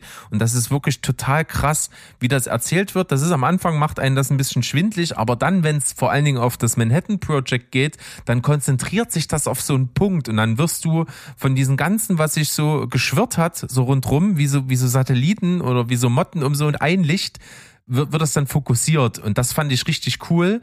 Und das macht das, das bildet einen perfekten Nährboden für den letzten Akt, wo es wirklich darum geht, wie, wie ist er eigentlich nach dem, was sein Leben ausmacht, nämlich das äh, maßgebliche Erschaffen dieser, dieses erfolgreichen Atombombentests, äh, was, was macht das eigentlich danach mit ihm und wie wird ihm eigentlich bewusst, was ihm vorher nie so richtig bewusst wurde? Und das finde ich einfach toll zusammengestellt. Genau, das ist nämlich, das kann man so sagen, wahrscheinlich dann doch die Überraschung des Films gewesen, zumindest für mich ähm, weil jeder wusste, um was es in dem Film geht. Der Trailer hat es auch gezeigt und was soll, was, was soll darin passieren, na klar. Ähm, aber es geht gar nicht so wirklich nur um den Trinity-Test und die Atombombe. Wir haben hier sogar sehr, sehr wichtige Entscheidungen, wo sich Christopher Nolan zum Glück auch dafür entscheidet, die gar nicht zu zeigen. Und in Zahlen ausgedrückt, was du gerade mit Zeitspanne erwähnt hast, wir sind hier in, einem, in einer Zeitspanne von 1924, von seinem Studienbeginn in Cambridge bis 1963, ne, wo er vom Präsidenten ausgezeichnet wird. Das alles ist in diesem Film und läuft nicht chronologisch ab. Ja, deswegen, und, äh, und, und ich weiß nicht, wie Christopher Nolan, wem, wen er, wie viel Cutter er hatte oder so, ich glaube, es war sogar nur einer, ähm, aber wie dieses Konzept, also äh, das ist unglaublich perfekt. Es trifft immer den richtigen emotionalen Kern trotzdem. Und ich finde gar nicht so sehr, dass man den Überblick verliert, weil ich relativ schnell am Anfang, also du hast ja am Anfang, und das ist ja auch kein Spoiler, weil du siehst das ja einfach äh, auch schon in, in den Trailern, es gibt ja eine Schwarz-Weiß-Ebene, ne, wie gesagt, äh, in der vordergründig Robert Downey Jr.'s Charakter ähm, also der Straws halt im, im Mittelpunkt steht. Und da ist Oppenheimer überhaupt nicht beteiligt. Und am Anfang denkst du dir so, hm, okay, schwarz-weiß, assoziiert man ja erstmal mit Vergangenheitsformen. Aber du weißt ja, die Leute sind älter, und ähm, auch in den Dialogen wird schnell klar, das spielt alles irgendwann später. Selbst wenn du nicht dich geschichtlich informiert hast, habe ich das relativ schnell, ich glaube so bei der zweiten Schwarz-Weiß-Szene habe ich äh, kapiert, alles klar. Das ist einfach nur eine andere Sichtweise als es dann irgendwann Klick gemacht hat, warum das monochrom ist, dachte ich mir so, oh, ist das ein fucking Genie, dieser Typ. Und ähm, das wollte ich auch noch mal kurz so ein bisschen vorausstellen, deswegen fragte ich auch gerade noch mal so. Ich hatte die währenddessen immer das Gefühl, sorry, dass wir hier auf drei Zeitebenen agieren. Aber eigentlich ist es gar nicht so. Und das hat Nolan nämlich auch selbst schon äh, dementiert. Ähm, und zwar hat er gesagt, ich wusste, dass es zwei Zeitlinien gibt die wir in dem Film verwenden. Die eine ist in Farbe und das ist Oppenheimers subjektive Erfahrung. Das ist der größte Teil des Films. Die andere ist eine Schwarz-Weiß-Zeitlinie. Es ist die objektive Sicht auf seine Geschichte, also die von Oppenheimer, aus der Sicht einer anderen Figur, die vielleicht nur in Schwarz-Weiß sieht und denkt, und deswegen sehen wir viele Film, äh, viele Sachen, viele Szenen in diesem Film natürlich, so kann man auch so weit einfach sagen, einfach doppelt. Ne? Aber das wird halt, warum das am Ende so ist, ähm, ich, äh, wird jetzt nie genau ausgesprochen. Auch, auch er hat das nicht genau ausformuliert, aber das ist letztendlich der künstlerische Ansatz dahinter. Und das finde ich wirklich genial. Und wie gesagt, an alles andere ist es äh, switcht halt nur immer zwischen diesen, ne, was ich gerade erwähnt habe, zwischen diesen Timesteps hin und her. Ne? Da hast halt mal Studienzeit. Ähm, sehr fokussiert schon am Anfang und dann geht es sehr um das Manhattan Project. Da springt es aber trotzdem immer wieder in die Sicherheitsanhörung, die in den 50ern stattfand. Äh, dann springt es wieder in die, ähm, in die, immer wieder in die Beziehung äh, auch mit äh, Gene Tedlock zum Beispiel rein, die sich, ähm, ne, was ja auch so, eine, so ein On-Off-Ding war. Also wir sehen hier auch so ein bisschen den so den Ladies Man auch irgendwie so Sachen, die ich halt auch nie wusste, die aber der Film auch nie groß ausschlachtet, sondern es ist immer, es bleibt immer auf der Perspektive Robert Oppenheimer, also be beziehungsweise immer zentrisch auf ihn, selbst wenn es gar nicht um ihn geht. Und ich finde es genial und das, äh, aber man muss es wirklich erstmal ein bisschen kapieren, weil der, und weil der Film, finde ich, der macht es, der bindet es dir nicht auf die Nase. Ja? Also er nimmt sein Publikum schon sehr, sehr ernst und ähm, ja, wir das, das würde mich jetzt erstmal direkt schon zum Cast führen, weil ich ja gerade schon äh, äh, zentrisch über Robert Oppenheimer sprechen wollte und da müssen wir einfach über Killian Murphy reden. Aber Steven, hast du noch was zur reinen Inszenierung ähm, hinzuzufügen? Wie hast du das gesehen? Hast du das gleich kapiert? Hat dich das irgendwie gestört am Anfang oder wie fandest du das? Also ich muss sagen, obwohl der Film so äh, zerstückelt war und äh, so viel hin und her gesprungen ist, konnte ich dem relativ gut folgen. Ich muss sagen, ich hatte, ich hatte ein bisschen meine Probleme im, im letzten Teil des Films, äh, weil dort so viel äh, äh, auch äh, politischer Sprech irgendwie drin war und so viele Namen, dass ich manchmal echt nicht mehr so richtig folgen konnte und dann zum Schluss das doch irgendwie wieder so ein bisschen zusammensetzen konnte. Aber es gab so, so Momente, wo ich dachte, oh, wer war denn das jetzt nochmal? Und ach, der hat auch irgendwas und der hat irgendwas gemacht. Also das ist bei mir immer bei so, auch so bei Polit-Thrillern und sowas, ne? wenn dann auf einmal immer so ganz schnell viele Fakten und Namen und so kommen. Mhm. Da äh, kann es dann sein, dass, dass, ich, dass ich da auch mal den Faden verliere. Und hier war der Film äh, auch kurz davor vor. Aber äh, hinten raus hat sich das dann doch irgendwie alles wieder gefügt und ich konnte dem dann doch ganz gut folgen. Also insgesamt hatte ich da überhaupt gar keine Probleme mit und fand das, wie gesagt, auch super inszeniert. Und hier äh, muss ich auch noch mal unseren äh, Kritikerkollegen äh, Herrn Schmidt äh, äh zitieren mit seiner Meinung zum Film, der nämlich äh, gesagt hat, äh, diese Zeitebenen, dieses Zerstückelte, ne, das ist praktisch eine, eine Widerspiegelung von dem, was Oppenheimer ja eigentlich auch mit der Bombe gemacht hat. Das Spalten von Atomen, das Wiederfusionieren von, von Dingen, so dass am Ende halt was Großes äh, halt bei rauskommt. Ne? Und im Grunde genommen hat der Film äh, das, das, das Gleiche nur auf seiner künstlerischen Ebene gemacht. Und was soll ich sagen? Es hat funktioniert. Ja, also das wäre auch nochmal, wären nochmal meine Two Cents dazu. Okay. Ja, dann lasst mal zu dem sehr üppigen Cast kommen. Ich hatte gerade schon gesagt, Killian Murphy. Ähm, ich habe ich hab diesen, ich habe schon sehr oft gesagt und ich bitte euch nochmal darum, probiert's doch einfach mal, guckt doch einfach mal ein bisschen in Peaky Blinders rein. Ich muss es jetzt einfach nochmal erwähnen, weil es ist, äh, ihr, ihr seht's ja, ne? man ertrinkt in diesen Augen. Ähm, es ist nicht bloß einfach eine sowieso schon sehr gruselige Ähnlichkeit zwischen äh, Oppenheimer und, und ihm, also wirklich auch im, im, in der Art und Weise, wie, wie, wie, die Mimik und so funktioniert. Dieser eiste Blick, ich habe mir auch eine Dokumentation rein, äh, reingezogen, äh, The Bomb von, auf Arte, wo es über eben die Entstehung der Atombombe geht. Da kann ich euch sehr empfehlen. Und ich habe Kay Murphy da drin echt total gesehen. Und das, er hat halt einfach auch ein nuanciertes Gesicht und ein interessantes Gesicht, wo, also ich habe immer das Gefühl gehabt, in die Seele dieses Mannes zu schauen. Das wurde natürlich auch durch die Inszenierung dieser Montagen verstärkt. Ne? Er sitzt in dieser An äh, Gerichtsanhörung, ist in Gedanken versunken, ne? der Ton fadet langsam aus und wir springen in, in der Zeit zurück. Äh, in irgendeine Szene, ähm, die jetzt halt wieder hochkommt. Und ich finde, er, er ist wirklich bahnbrechend. Die Kamera ist so oft in Close-Ups drin. Äh, ja, ich sehe hier eine Oscar-Nominierung. Ich weiß nicht, wie seht ihr das? Habt ihr ähm, Killian Murphy das Ding abgenommen? Seid ihr Fans seiner Performance? Ja, also das wäre das gewesen, was ich äh, zu sagen hätte, weil wir haben bei, bei Barbie da ja nicht nochmal explizit drüber gesprochen, aber da zum Beispiel hatte ich bei keiner Figur irgendwo das Gefühl, dass man die für irgendeinen Darstellerpreis jetzt nominieren müsste. Also so, so gut wie äh, zum Beispiel eben Ryan Gosling da war, so, so sehr sehe ich da aber nirgendwo eine, eine Darstellernominierung, weil das die Figuren auch nicht hergeben. Ganz im Gegensatz zu hier, hier hat jede kleinste Nebenfigur irgendwo einen absoluten Sinn für die Story und hat dementsprechend auch den Raum, schauspielerisch zu glänzen. Natürlich allen voran Cillian Murphy in diesem Cast äh, der einfach natürlich das Herzstück des Films ist und der wirklich auch eine Oscar-Nominierung bekommen sollte für diesen Film. Der ist wirklich fantastisch. Aber auch äh, Matt Damon, ganz toll habe ich super viel Spaß mit gehabt, weil seine bisschen cheesige Art zu spielen und dass man manchmal ein bisschen dazu neigt, ihm das auch abzusprechen, ernste, tiefgründige Rollen zu spielen, äh, kommt ihm natürlich ein bisschen entgegen, weil er einfach einen General spielt, der natürlich äh, ne, solche, solche Militär, äh, solche hohen Tiere beim Militär neigen natürlich dazu, einfach so einfach gestrickte Charaktere zu sein. Und das spielt super gut mit dem Genie, aber auch diesen emotional ähm, feinfühligen Oppenheimer zusammen. Das mochte ich super gerne. Also gerade die Szenen, wo beide drin sind, die, mhm. die waren richtig geil. Wie hoch ist die Wahrscheinlichkeit? Ähm, Geht auch nahezu, nahezu null. Wie wär's mit null? Das war so, so gerade kleine Mini-Humorspitzen gab's zwischen den beiden. Ja, also das, das richtig toll. Fand ich, fand ich super gut. Ich fand auch auch wenn es natürlich nur super kurz vor Gary Oldman als, als Truman, äh, fand ich auch super. Oh, das ist das Mochte Einzige, was total ich gerne. überhaupt nicht mochte. Also da wurde der Film Ich mochte, das, ganz, ich mochte das super gerne. aber der wurde Äh, ich ganz kurz cool. zu einer Karikatur irgendwie, weiß ich nicht. Also da wollte, ja, aber, ja, aber es hat hm. gepasst. Aber es passt, ich weiß, was du meinst. Äh, Das geht mir mit, auch wenn ich viele Schauspieler richtig gut fand, ging mir das aber auch so, dass das, dass, dass das meine Kritik an dem Film ist.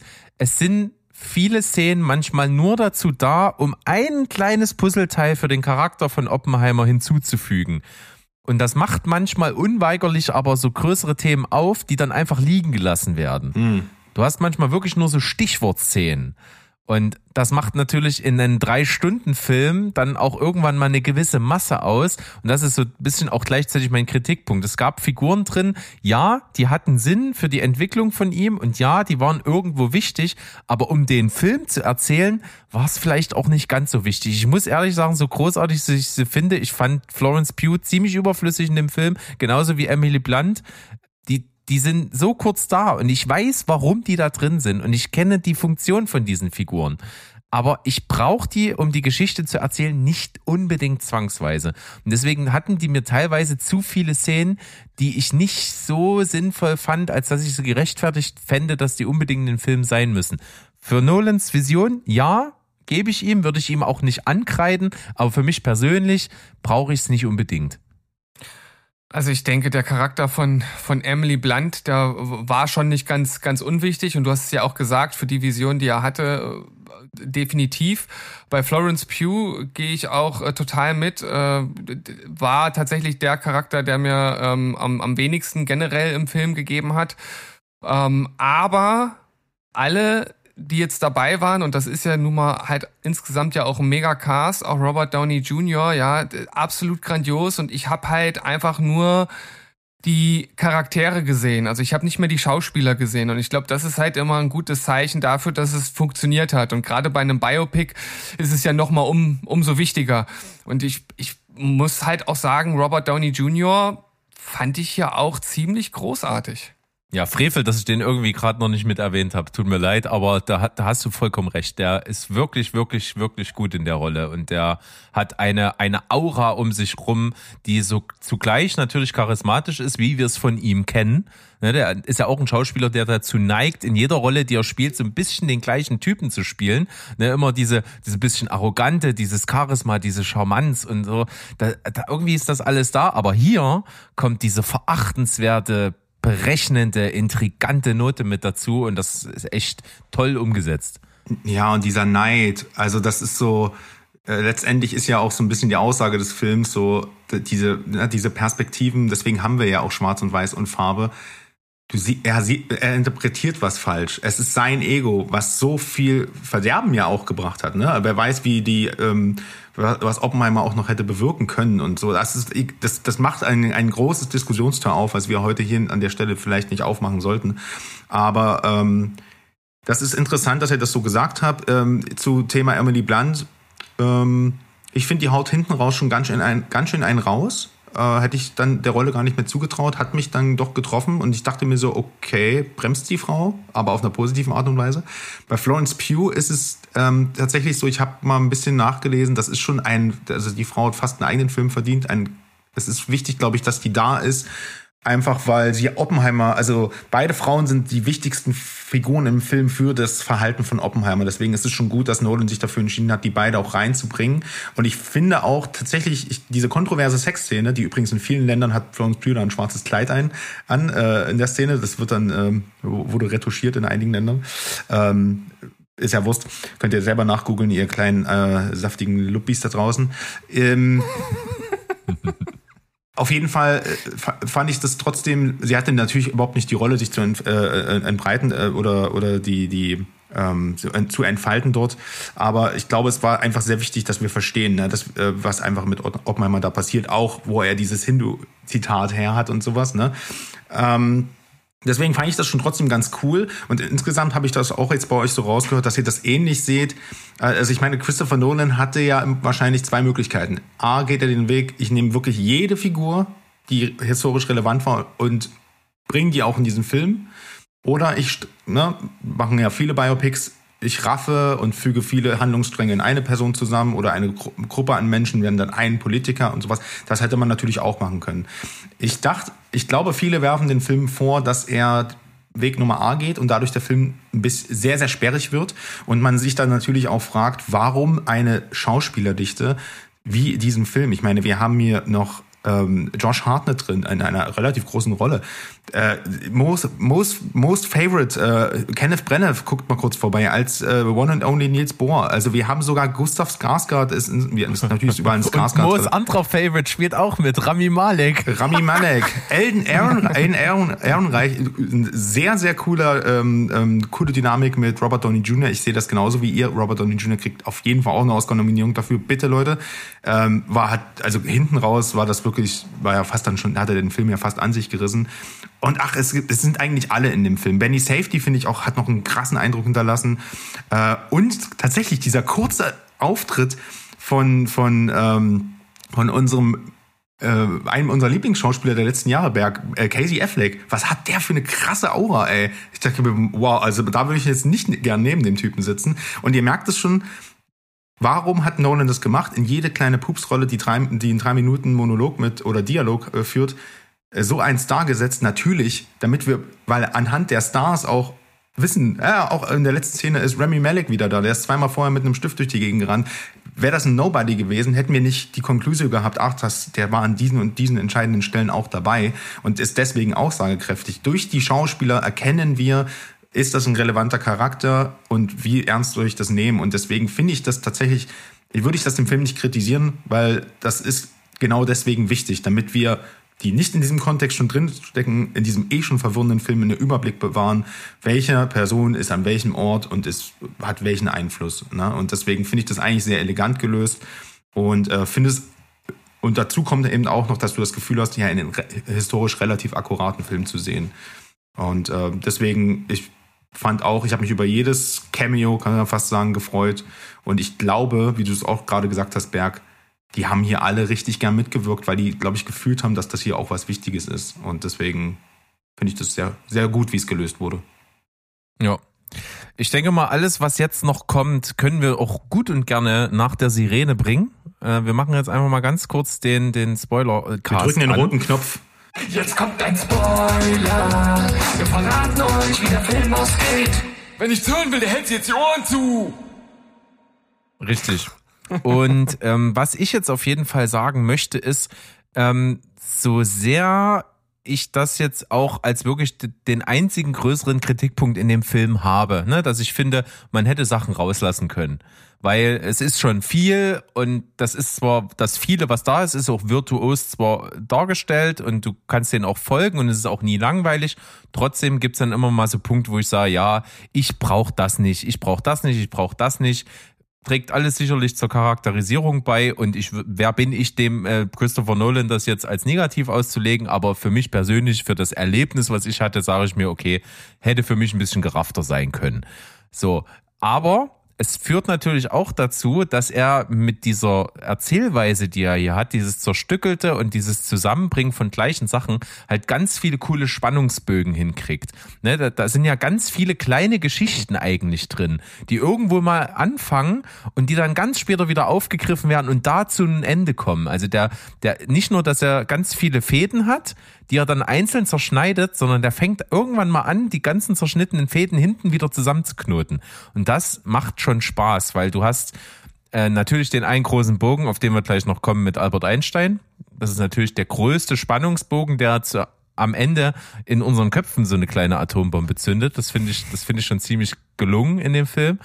Aber du hast auch noch so viele kleine Sachen, ne? Eben gerade mit Florence Pughs Charakter verbindet ihn ja so eine bestimmte Geschichte und das ist ja auch ein bisschen so dargestellt wie, wie sein emotionales Laster, ne? Sein Ankerpunkt, wo er immer wieder hin zurückgeht, obwohl er weiß, dass es eigentlich auch gar nicht so richtig ist und wo er auch genau weiß, es wird ihm später als negativ ausgelegt und wie das natürlich in ihrem Selbstmord dann auch irgendwann endet, vermeintlichen Selbstmord, sagen wir es mal so, so richtig wissen wir ja die Umstände nicht, hätte ja auch durchaus was Inszeniertes sein können, wollen wir jetzt aber eher nicht drauf eingehen. Wichtig ist aber, dass diese, diese Storyline so einen schönen Endpunkt bekommt und dass es noch ganz viele andere kleine Ebenen kriegt, wo immer wieder der Bogen dann wirklich auch beendet ist. Also du hast hier eigentlich am Ende gar keine losen Enden mehr und das fand ich so toll gemacht. Mini-Disclaimer, äh, Gene Tedlock hat sich äh, 1944 umgebracht, die litt an Depression. Das ist akkurat. Aber im Film, finde ich, wird es ein bisschen angedeutet, wie hätte sah seine- auch so ein bisschen aus wie inszeniert. Weil Ne? es seine Perspektive ist. Ne? Deswegen, ja. Aber wollte ich bloß nur an. Nicht, dass wir hier wieder einen an die Ja. Waffel bekommen. Ähm, jetzt komme ich aber noch zu was, ähm, was ich mir gerne mehr gewünscht hätte in dem Film. Und zwar ist es dieser letzte Akt, wo es um die Psyche von Oppenheimer geht, für einen Mann, der in den Geschichtsbüchern eigentlich für das steht, was eigentlich seine erstmal seine Profession war, ne? Dieses physische und diese Atombombe und so. Aber natürlich gibt's noch ganz viel Mensch dahinter. Und dieser Mensch zeigt sich natürlich vor allen Dingen dann in seinem späteren auch politischen Schaffen, wo er gegen diese ganze Atomgeschichte war und den Einsatz von Atombomben und diese moralische Verantwortung und dieses ganze Zeug, diese Gewissensbisse in ihm drin. Und das wird erst so im letzten Akt so richtig thematisiert und wird ganz toll in Szene gesetzt, gerade mit, dass er, wenn er in dieser Anhörung sitzt, auf einmal so grelles, gleißendes Licht in diesem Raum ist, weil er wieder die Explosion so vor Augen hat und so, dass das alles mit seiner Psyche gespielt hat. Das mochte ich total gerne. Und das ist genau dieser Glimps, der mir bei den letzten Nolan-Filmen immer gefehlt hat. Ne? Du hast das mal schön ausgedrückt, Sandro. Jetzt ist er ein Wahnsinnsfilmemacher, aber ihm ist so ein bisschen das Herz abhanden gekommen. Ne? Du hast einfach sehr objektive, realitätsnahe Geschichten, die Wucht haben, aber dieses Verspielte und dieses bisschen Mystische und dieses Ergründen von dem, was du nicht greifen kannst, das hat er in seinen früheren Filmen ein bisschen besser gehabt. Und das zeigt sich hier wieder am Ende mit dieser, äh, mit diesen Sachen. Aber eben zu wenig und dann wirklich nur noch so im letzten Teil. Und das hätte ich mir gewünscht, dass das mehr kommt, weil dieser Film bringt eine der wahrscheinlich besten Szenen, die ich seit langem gesehen habe, hervor. Nämlich äh, kurz nachdem nicht gezeigt wird, wie die beiden äh, Bomben auf äh, Nagasaki und Hiroshima abgeworfen werden. Und wie er dann in, in diesem Moment, wo seine Gefühle komplett durcheinander gehen, in diesen Raum geschoben wird und zu seinen Leuten sprechen muss in dieser Turnhalle. Und wie das inszeniert ist, das kriege ich Gänsehaut, wenn ich jetzt nur drüber rede. Wie dann auf einmal so sein Reden und der Lärm und das Klatschen und das Jubeln ausgeblendet wird, alles still ist und er nur so Wortfetzen hört und nur noch in diese Gesichter sieht und wie diese gleißenden Blitze mit reinkommen. Das ist so geil inszeniert und ist natürlich auf auf einmal weit weg von dieser super realistischen Inszenierung, die wir davor den ganzen Film über bekommen haben, sondern ist dann auf einmal in diesen inszenatorischen, künstlerischen, verspielten und das mag ich total gerne und das ist echt fantastisch gewesen. Das ist eine Hammerszene. Tut mir leid, ich muss kurz reingrätschen, weil ja, das wollte ich, das ist auch die erste Szene, wo ich, wo, wo mir eine Träne runterlief, weil ich einfach auch, aber nicht, weil es traurig war, sondern weil ich einfach total überwältigt war, wie das gemacht wurde. Dieser Surrealismus und diese Kamera, die einfach, du hast das Gefühl, die Kamera framet immer falsch. Also er guckt nie in die richtigen Gesichter. Alles ist unscharf und das äh, irgendwie. Und dann hast du halt diese, diese, ne, diese Bilder von den runterhängenden Haut. Du hast eine Horrorfilm-Inszenierung in dem Moment. Und du hast, natürlich hat man sich gefragt, so, was sind denn immer diese Füße, die er sieht und hört, ne? Und durch durch die Verschachtelung des, der, der Zeitebenen ist das natürlich rückwirkend. Und in dem Moment, wo es uns dann aber gezeigt wird, das ist auch so toll aufgelöst, dass das der Horrormoment für Oppenheimer ist. Ne?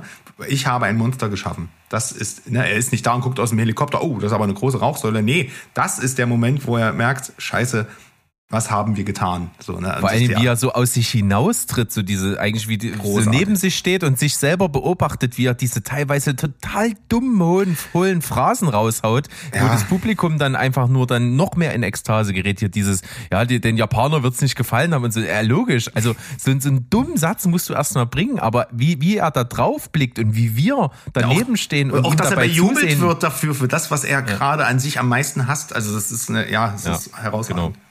Was soll ich dem noch hinzufügen? Ich kann nur sagen, dass ich auch die Entscheidung, nicht die Abwürfe und die Folgen zu zeigen, äh, extrem äh, gut und richtig fand und dass äh, vor allem auch die Szene, in der dann eine Gruppe von Menschen die Folgen auf einem Bildschirm sieht, ich glaube, oder Dias oder was auch immer dann da Mhm. gezeigt werden, man, man sieht es ja nicht so genau, man sieht halt nur die Reaktion von den Menschen, die die Bilder halt sehen.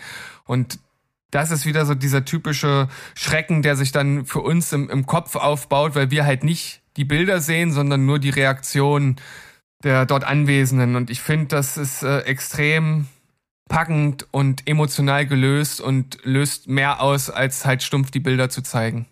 Ja, und Nolan weiß ja auch, dass wir es alle kennen. Aber wir kennen halt nicht den Erfinder und was es mit ihm gemacht hat. Wir wissen, dass er es gemacht hat. Und ja, wie gesagt, was du gerade schon meintest, Berg, die Emotionen, die ich jetzt zum Beispiel in Tenet total vermisst habe. Und auch in Dunkirk, wo ich auch sage, das ist ein perfekt inszenierter Film, aber du gibt, es gibt nun mal nicht für die Inszenierung, die er sich entschieden hat, diese eine Figur, mit der du mitleidest. Hier leide ich 180 Minuten mit Robert Oppenheimer mit. Ähm, und das überträgt sich natürlich. Das es, es, es zahlt sich am Ende aus und äh, du ergreifst Partei für diesen Menschen. Und das führt uns ja jetzt auch zu dieser äh, schon von euch angesprochenen Schlüsselszene. Ähm, denn es gibt hier in beiden Zeitebenen oder Perspektiven, wie man es nennen möchte, ein Aufeinandertreffen ähm, mit äh, zwischen Albert Einstein und Oppenheimer, die sich zu dem Zeitpunkt schon gut kennen. Also Einstein hat hier nicht nur ein Cameo, sondern ist tatsächlich ein wichtiger Stichwortgeber für das Handeln von Oppenheimer.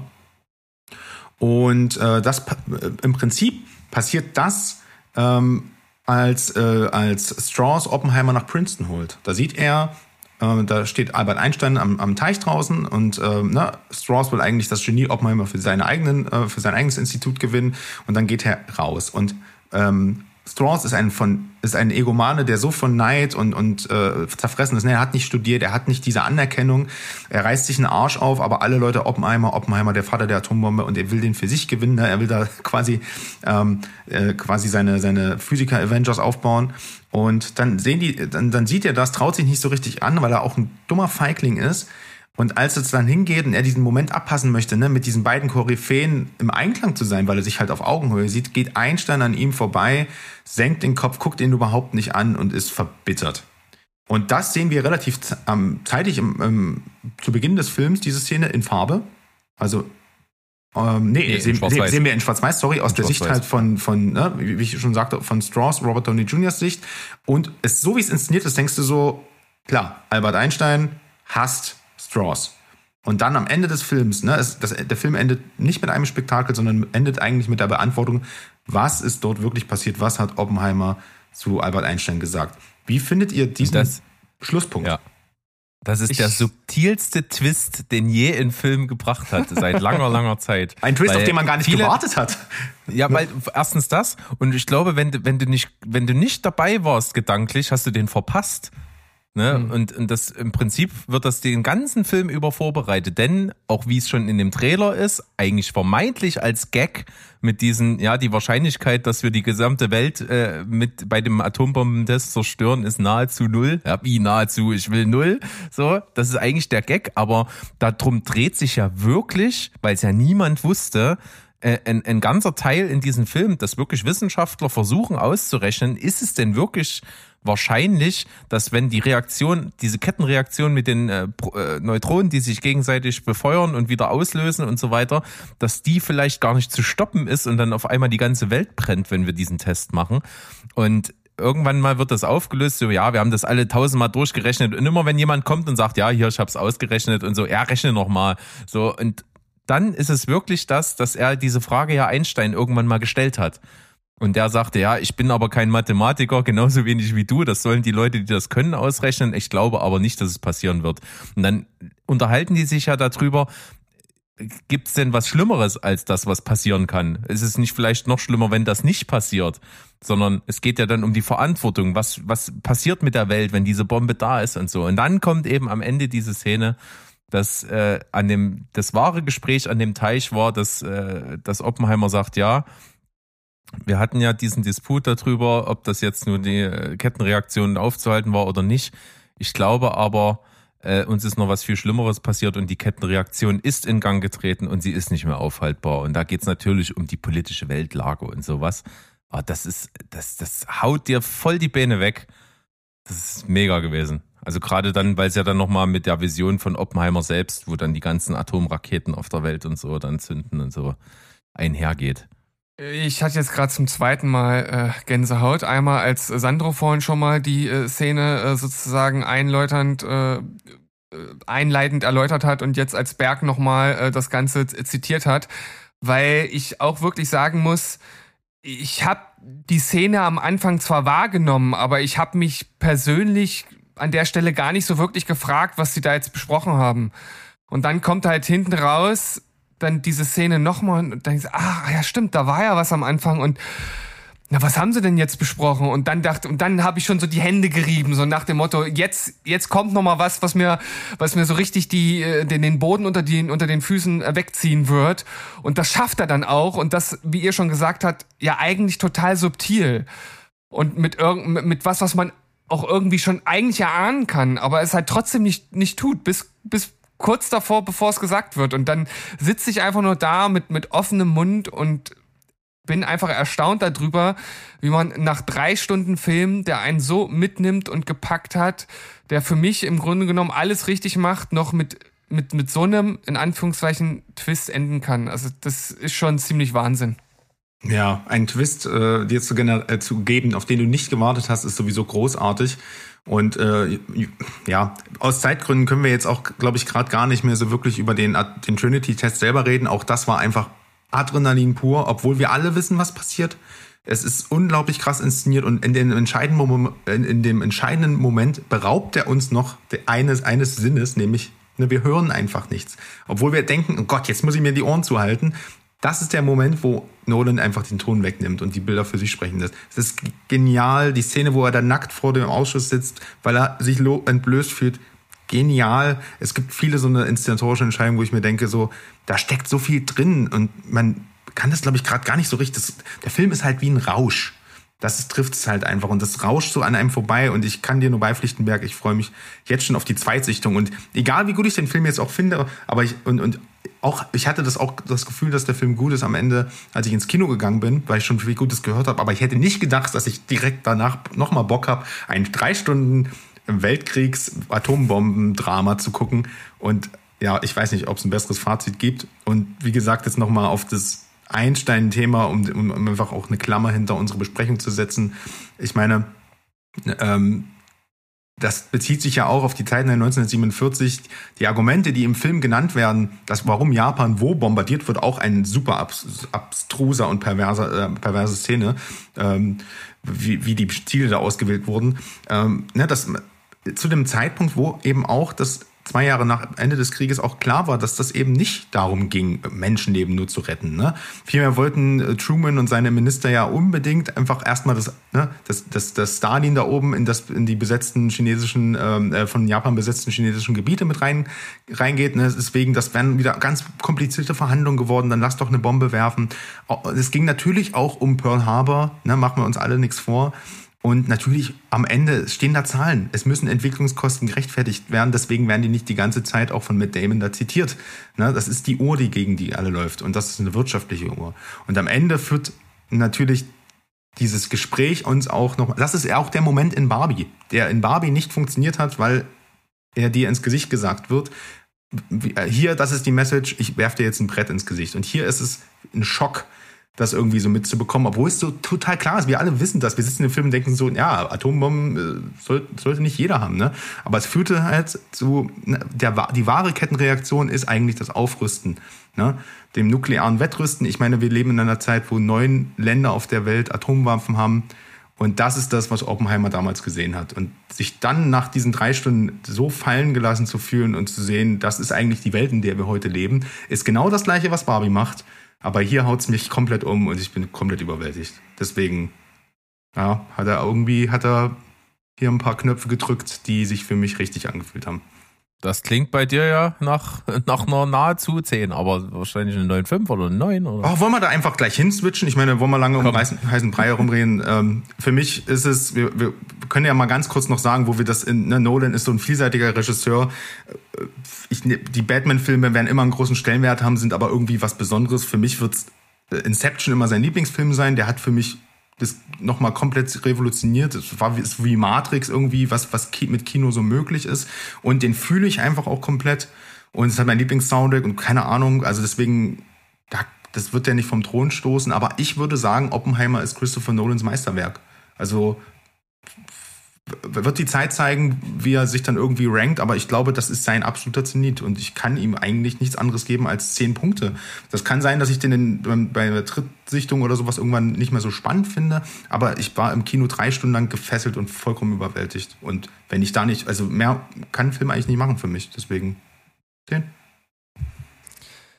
Ich hab's Berg vorher angekündigt, dass das Nolans äh, äh, Opus Magnum wird und das ist es geworden und ich schließe mich äh, der Bewertung von Sandro tatsächlich an. Ich habe überlegt, äh, ist es wirklich eine 10, ähm, ist es vielleicht nur eine 9 oder eine 9,5 oder was auch immer. Aber ich muss halt einfach sagen, wenn mich ein Filmgenre, das mich normalerweise nicht anspricht, drei, ein Drei-Stunden-Film, was mich auch schon abturnt, ja, wenn mich ein Film von Anfang bis Ende mitnimmt und ich während des Films äh, eigentlich gar keine Kritikpunkte habe, der einen Endpunkt setzt, der mich emotional packt, dann kann ich dann auch nichts anderes als äh, die beste Punktzahl zücken, deshalb von mir 10 von 10. Und ich sehe es tatsächlich wie Sandro ähnlich. Inception ist auch mein äh, Lieblingsfilm von, von Nolan. Der hat halt auch einen ganz äh, speziellen Platz bei mir am Herzen. Und äh, wenn wir jetzt eins aus, aus dieser ganzen Besprechung äh, mitnehmen, äh, zitiere ich auf jeden Fall nochmal Sandro, äh, nicht jeder sollte Atombomben haben. Also das finde ja. ich auf jeden Fall ein, toll, ein tolles Zitat. In a nutshell. Habt ihr das, das gehört? Gut, das ist das unsere Agenda heute. Ja, ich finde, das fasst auch gut zusammen. Ich, ähm, wie gesagt, ich war ja am Anfang sehr skeptisch, äh, bin dann wirklich sehr, sehr positiv überrascht worden und hab ja, aber bei der Fülle des Films dann doch eben, wie ich es schon anklingen lassen habe, jetzt in der Besprechung, so ein paar Kritikpunkte habe ich. Äh, und man muss auch zugeben, das ist schon ein sehr, sehr fordernder Film. Also da kannst du nicht einfach mal so reingehen und, und gucken. Ne? Das ist schon, du bist drei Stunden gefordert, dem Ganzen zu folgen. Es, es passiert viel, dir wird viel erzählt. Und wie gesagt, ich finde persönlich für mich hätte es nicht alles davon gebraucht. Und ich hätte gerne mehr von dieser äh, Seite gesehen, wo es dann mal wieder wirklich weg vom krassen Realismus hin zu diesen bisschen übernatürlichen, zu diesen Funken, den du nicht greifen kannst, geht. Deswegen gibt's bei mir eine 8,5 mit der starken Tendenz zum Steigen. Ähm, sicherlich äh, kann man sich beim zweiten Mal vor allen Dingen schon viel, viel mehr reinfallen lassen, kann viel, viel mehr auch auf die Struktur achten, kann dann so ein bisschen auch nochmal diese subjektive Sicht gegen diese objektive äh, aufwiegen und so weiter und so fort. Aber es ist ein toller Film. Und natürlich der eindeutige Gewinner von Barbenheimer, wenn wir jetzt gleich hier hören, was Mo nochmal in seiner Audio-Nachricht uns so ein bisschen berichtet über seine Sichtweise auf beide Filme, wird sich das bei ihm wahrscheinlich auch äh, ähnlich äh, als Gewinner rauskristallisieren. Ähm, wir brauchen ihn fast gar nicht mehr, um trotzdem zu sagen, der eindeutige Gewinner von Barbenheimer ist Christopher Nolans Oppenheimer. Und in einem sehr unfairen Duell, muss man sagen. Aber, aber, aber trotzdem, hättet ihr gedacht, dass wir, also wir hatten Skeptiker auf beiden Seiten und gehen raus und haben beide tolle, wir haben tolle Sommerblockbuster bekommen. Und äh, sowohl Barbie als auch Oppenheimer sind beide viel besser, als ich dachte. Und äh, wann ist der Hype das letzte Mal so einem, ne, gerecht geworden? Also ich finde einfach, dass es einfach unterm Strich ist das Experiment Barbenheimer geglückt und es ist einfach schön fürs Kino, dass, das, dass beide Filme so ex, äh, explodieren und koexistieren. Und man darf ja nicht vergessen, eine Woche vorher kam auch der großartige siebte Teil von Mission Impossible ins Kino. Ne? Also, Was sind das für Zeiten? Und ich meine, wenn ich es mal wirklich mit einem richtig schönen Schlusswort machen möchte, dann würde ich einfach sagen, wir haben jetzt hier also die Frage, ist es Oppenheimer oder ist es Barbie? Und ihr stellt euch vor, ich stehe vorne und habe einen Umschlag in der Hand und mache ihn auf und sage, es ist die Bombe! es ist die also hier, stopp nicht sagen, aus welchem Film, das ist jetzt das, das Quiz an unsere Zuhörer da draußen. Kommt auf unseren Discord-Channel äh, und sagt uns, aus welchem Film, ja, ist, ist, äh, oder auf welchem Film ist dieser Witz aufgebaut, den Berg jetzt hier gerade gebracht hat. Schreibt's in unseren Discord-Kanal. Genau. Und bis dahin würde ich mal sagen, machen wir Tschüss, Ciao und Goodbye. Bleibt. Spoilerfrei und atombombenfrei, bitte. ja. Genau. In dem Boing. Sinne, habt hab noch einen Bombensommer. Ja. Und viel Spaß mit Moos knackiger Kurzreview. Bye, bye. Hey Jungs, jetzt mal ehrlich, einmal mit Profis. Wer spielt denn hier direkt das Outro ein? Da fehlt doch noch der Mo. Echt unfassbar, ihr Nappel, ey. Also Mo, schieß mal los. Draußen regnet es, hier oben ist eine Fliege. Ich fasse mich kurz. Ich mochte Barbie. Ich wusste nicht so ganz genau, was mich erwartet und dafür war ich ganz gut amüsiert. Leider hat Barbie aber mittendrin so zwei, drei Stellen, die ich jetzt mal Hänger nennen will, die mich nicht mehr gepackt haben. Es war dann nicht durchweg komisch und es war auch nicht durchweg interessant. Margot Robbie macht es toll, die spielt hervorragend. Ich mag sie einfach sehr gerne ansehen. Auch Ryan Gosling ist toll. Aber am Ende frage ich mich tatsächlich, für wen ist dieser Film gemacht? Ähm, ständig wird mir eingeprügelt, Frauen sind super und Männer sind Idioten und so richtig komplex ist das Ganze natürlich nicht. Soll es ja auch nicht. Neben uns waren Kinder, die hatten Spaß und ich glaube, das kann man von so einer quietschbunten Bonbonwelt dann auch erwarten. Ich mochte den Film und Barbie kriegt von mir mal so eine solide ja, Pistole auf der Brust. Ich mache mal eine 8, weil wir hatten schon Spaß. Doch, doch, doch, doch. Jetzt ich nochmal zu Oppenheimer. Also für mich im Ranking Barbenheimer, wer hat gewonnen? Oppenheimer hat für mich die Nase vorn. Einfach weil es für mich das interessantere und spannendere Thema ist. Ganz simpel. Killian Murphy spielt sensationell. Wenn man jetzt noch so ein bisschen die Trivia Facts liest und weiß, wie er sich auf seine Rolle vorbereitet hat und was er da alles gemacht hat, dann umso mehr. Auch Robert Downey Jr. ist großartig. Ich mag die Art, wie Nolan hier mit den Ebenen spielt. Der Einsatz von Schwarz-Weiß ist hier sehr, sehr gut gemacht. Also ich mochte das sehr, sehr gerne. Für mich kriegt der Film einen neuen mit einer Tendenz sogar noch zu wachsen. Denn ja, obwohl der drei Stunden lang ist, war ich die ganze Zeit fasziniert. Ich war auch gefesselt und ich mochte das Erzählerische hinter dem Ganzen. Ich kann nicht so richtig nachvollziehen, warum da draußen so viele Kritiker sind, die sagen, das wirkt lang und der ist nur eingeschränkt zu empfehlen. Ich finde, ein biografischer Film ist sowieso immer nur eingeschränkt zu empfehlen, denn entweder interessierst du dich für der, die, das Person, das Ereignis, was auch immer, oder eben nicht. In dem Fall hat es mich interessiert, in dem Fall wurde ich damit belohnt, dass ich nicht gemerkt habe, dass es drei Stunden dauert. Und ihr wisst, ich bin kein Nolan-Jünger. Ich äh, habe auch harsche Kritik an seiner Machart schon äh, geäußert. Und es gibt ein paar Filme, die sind für mich ganz, ganz oben. Und es gibt ein paar Filme, die sind eher so. Der hier ist wirklich toll.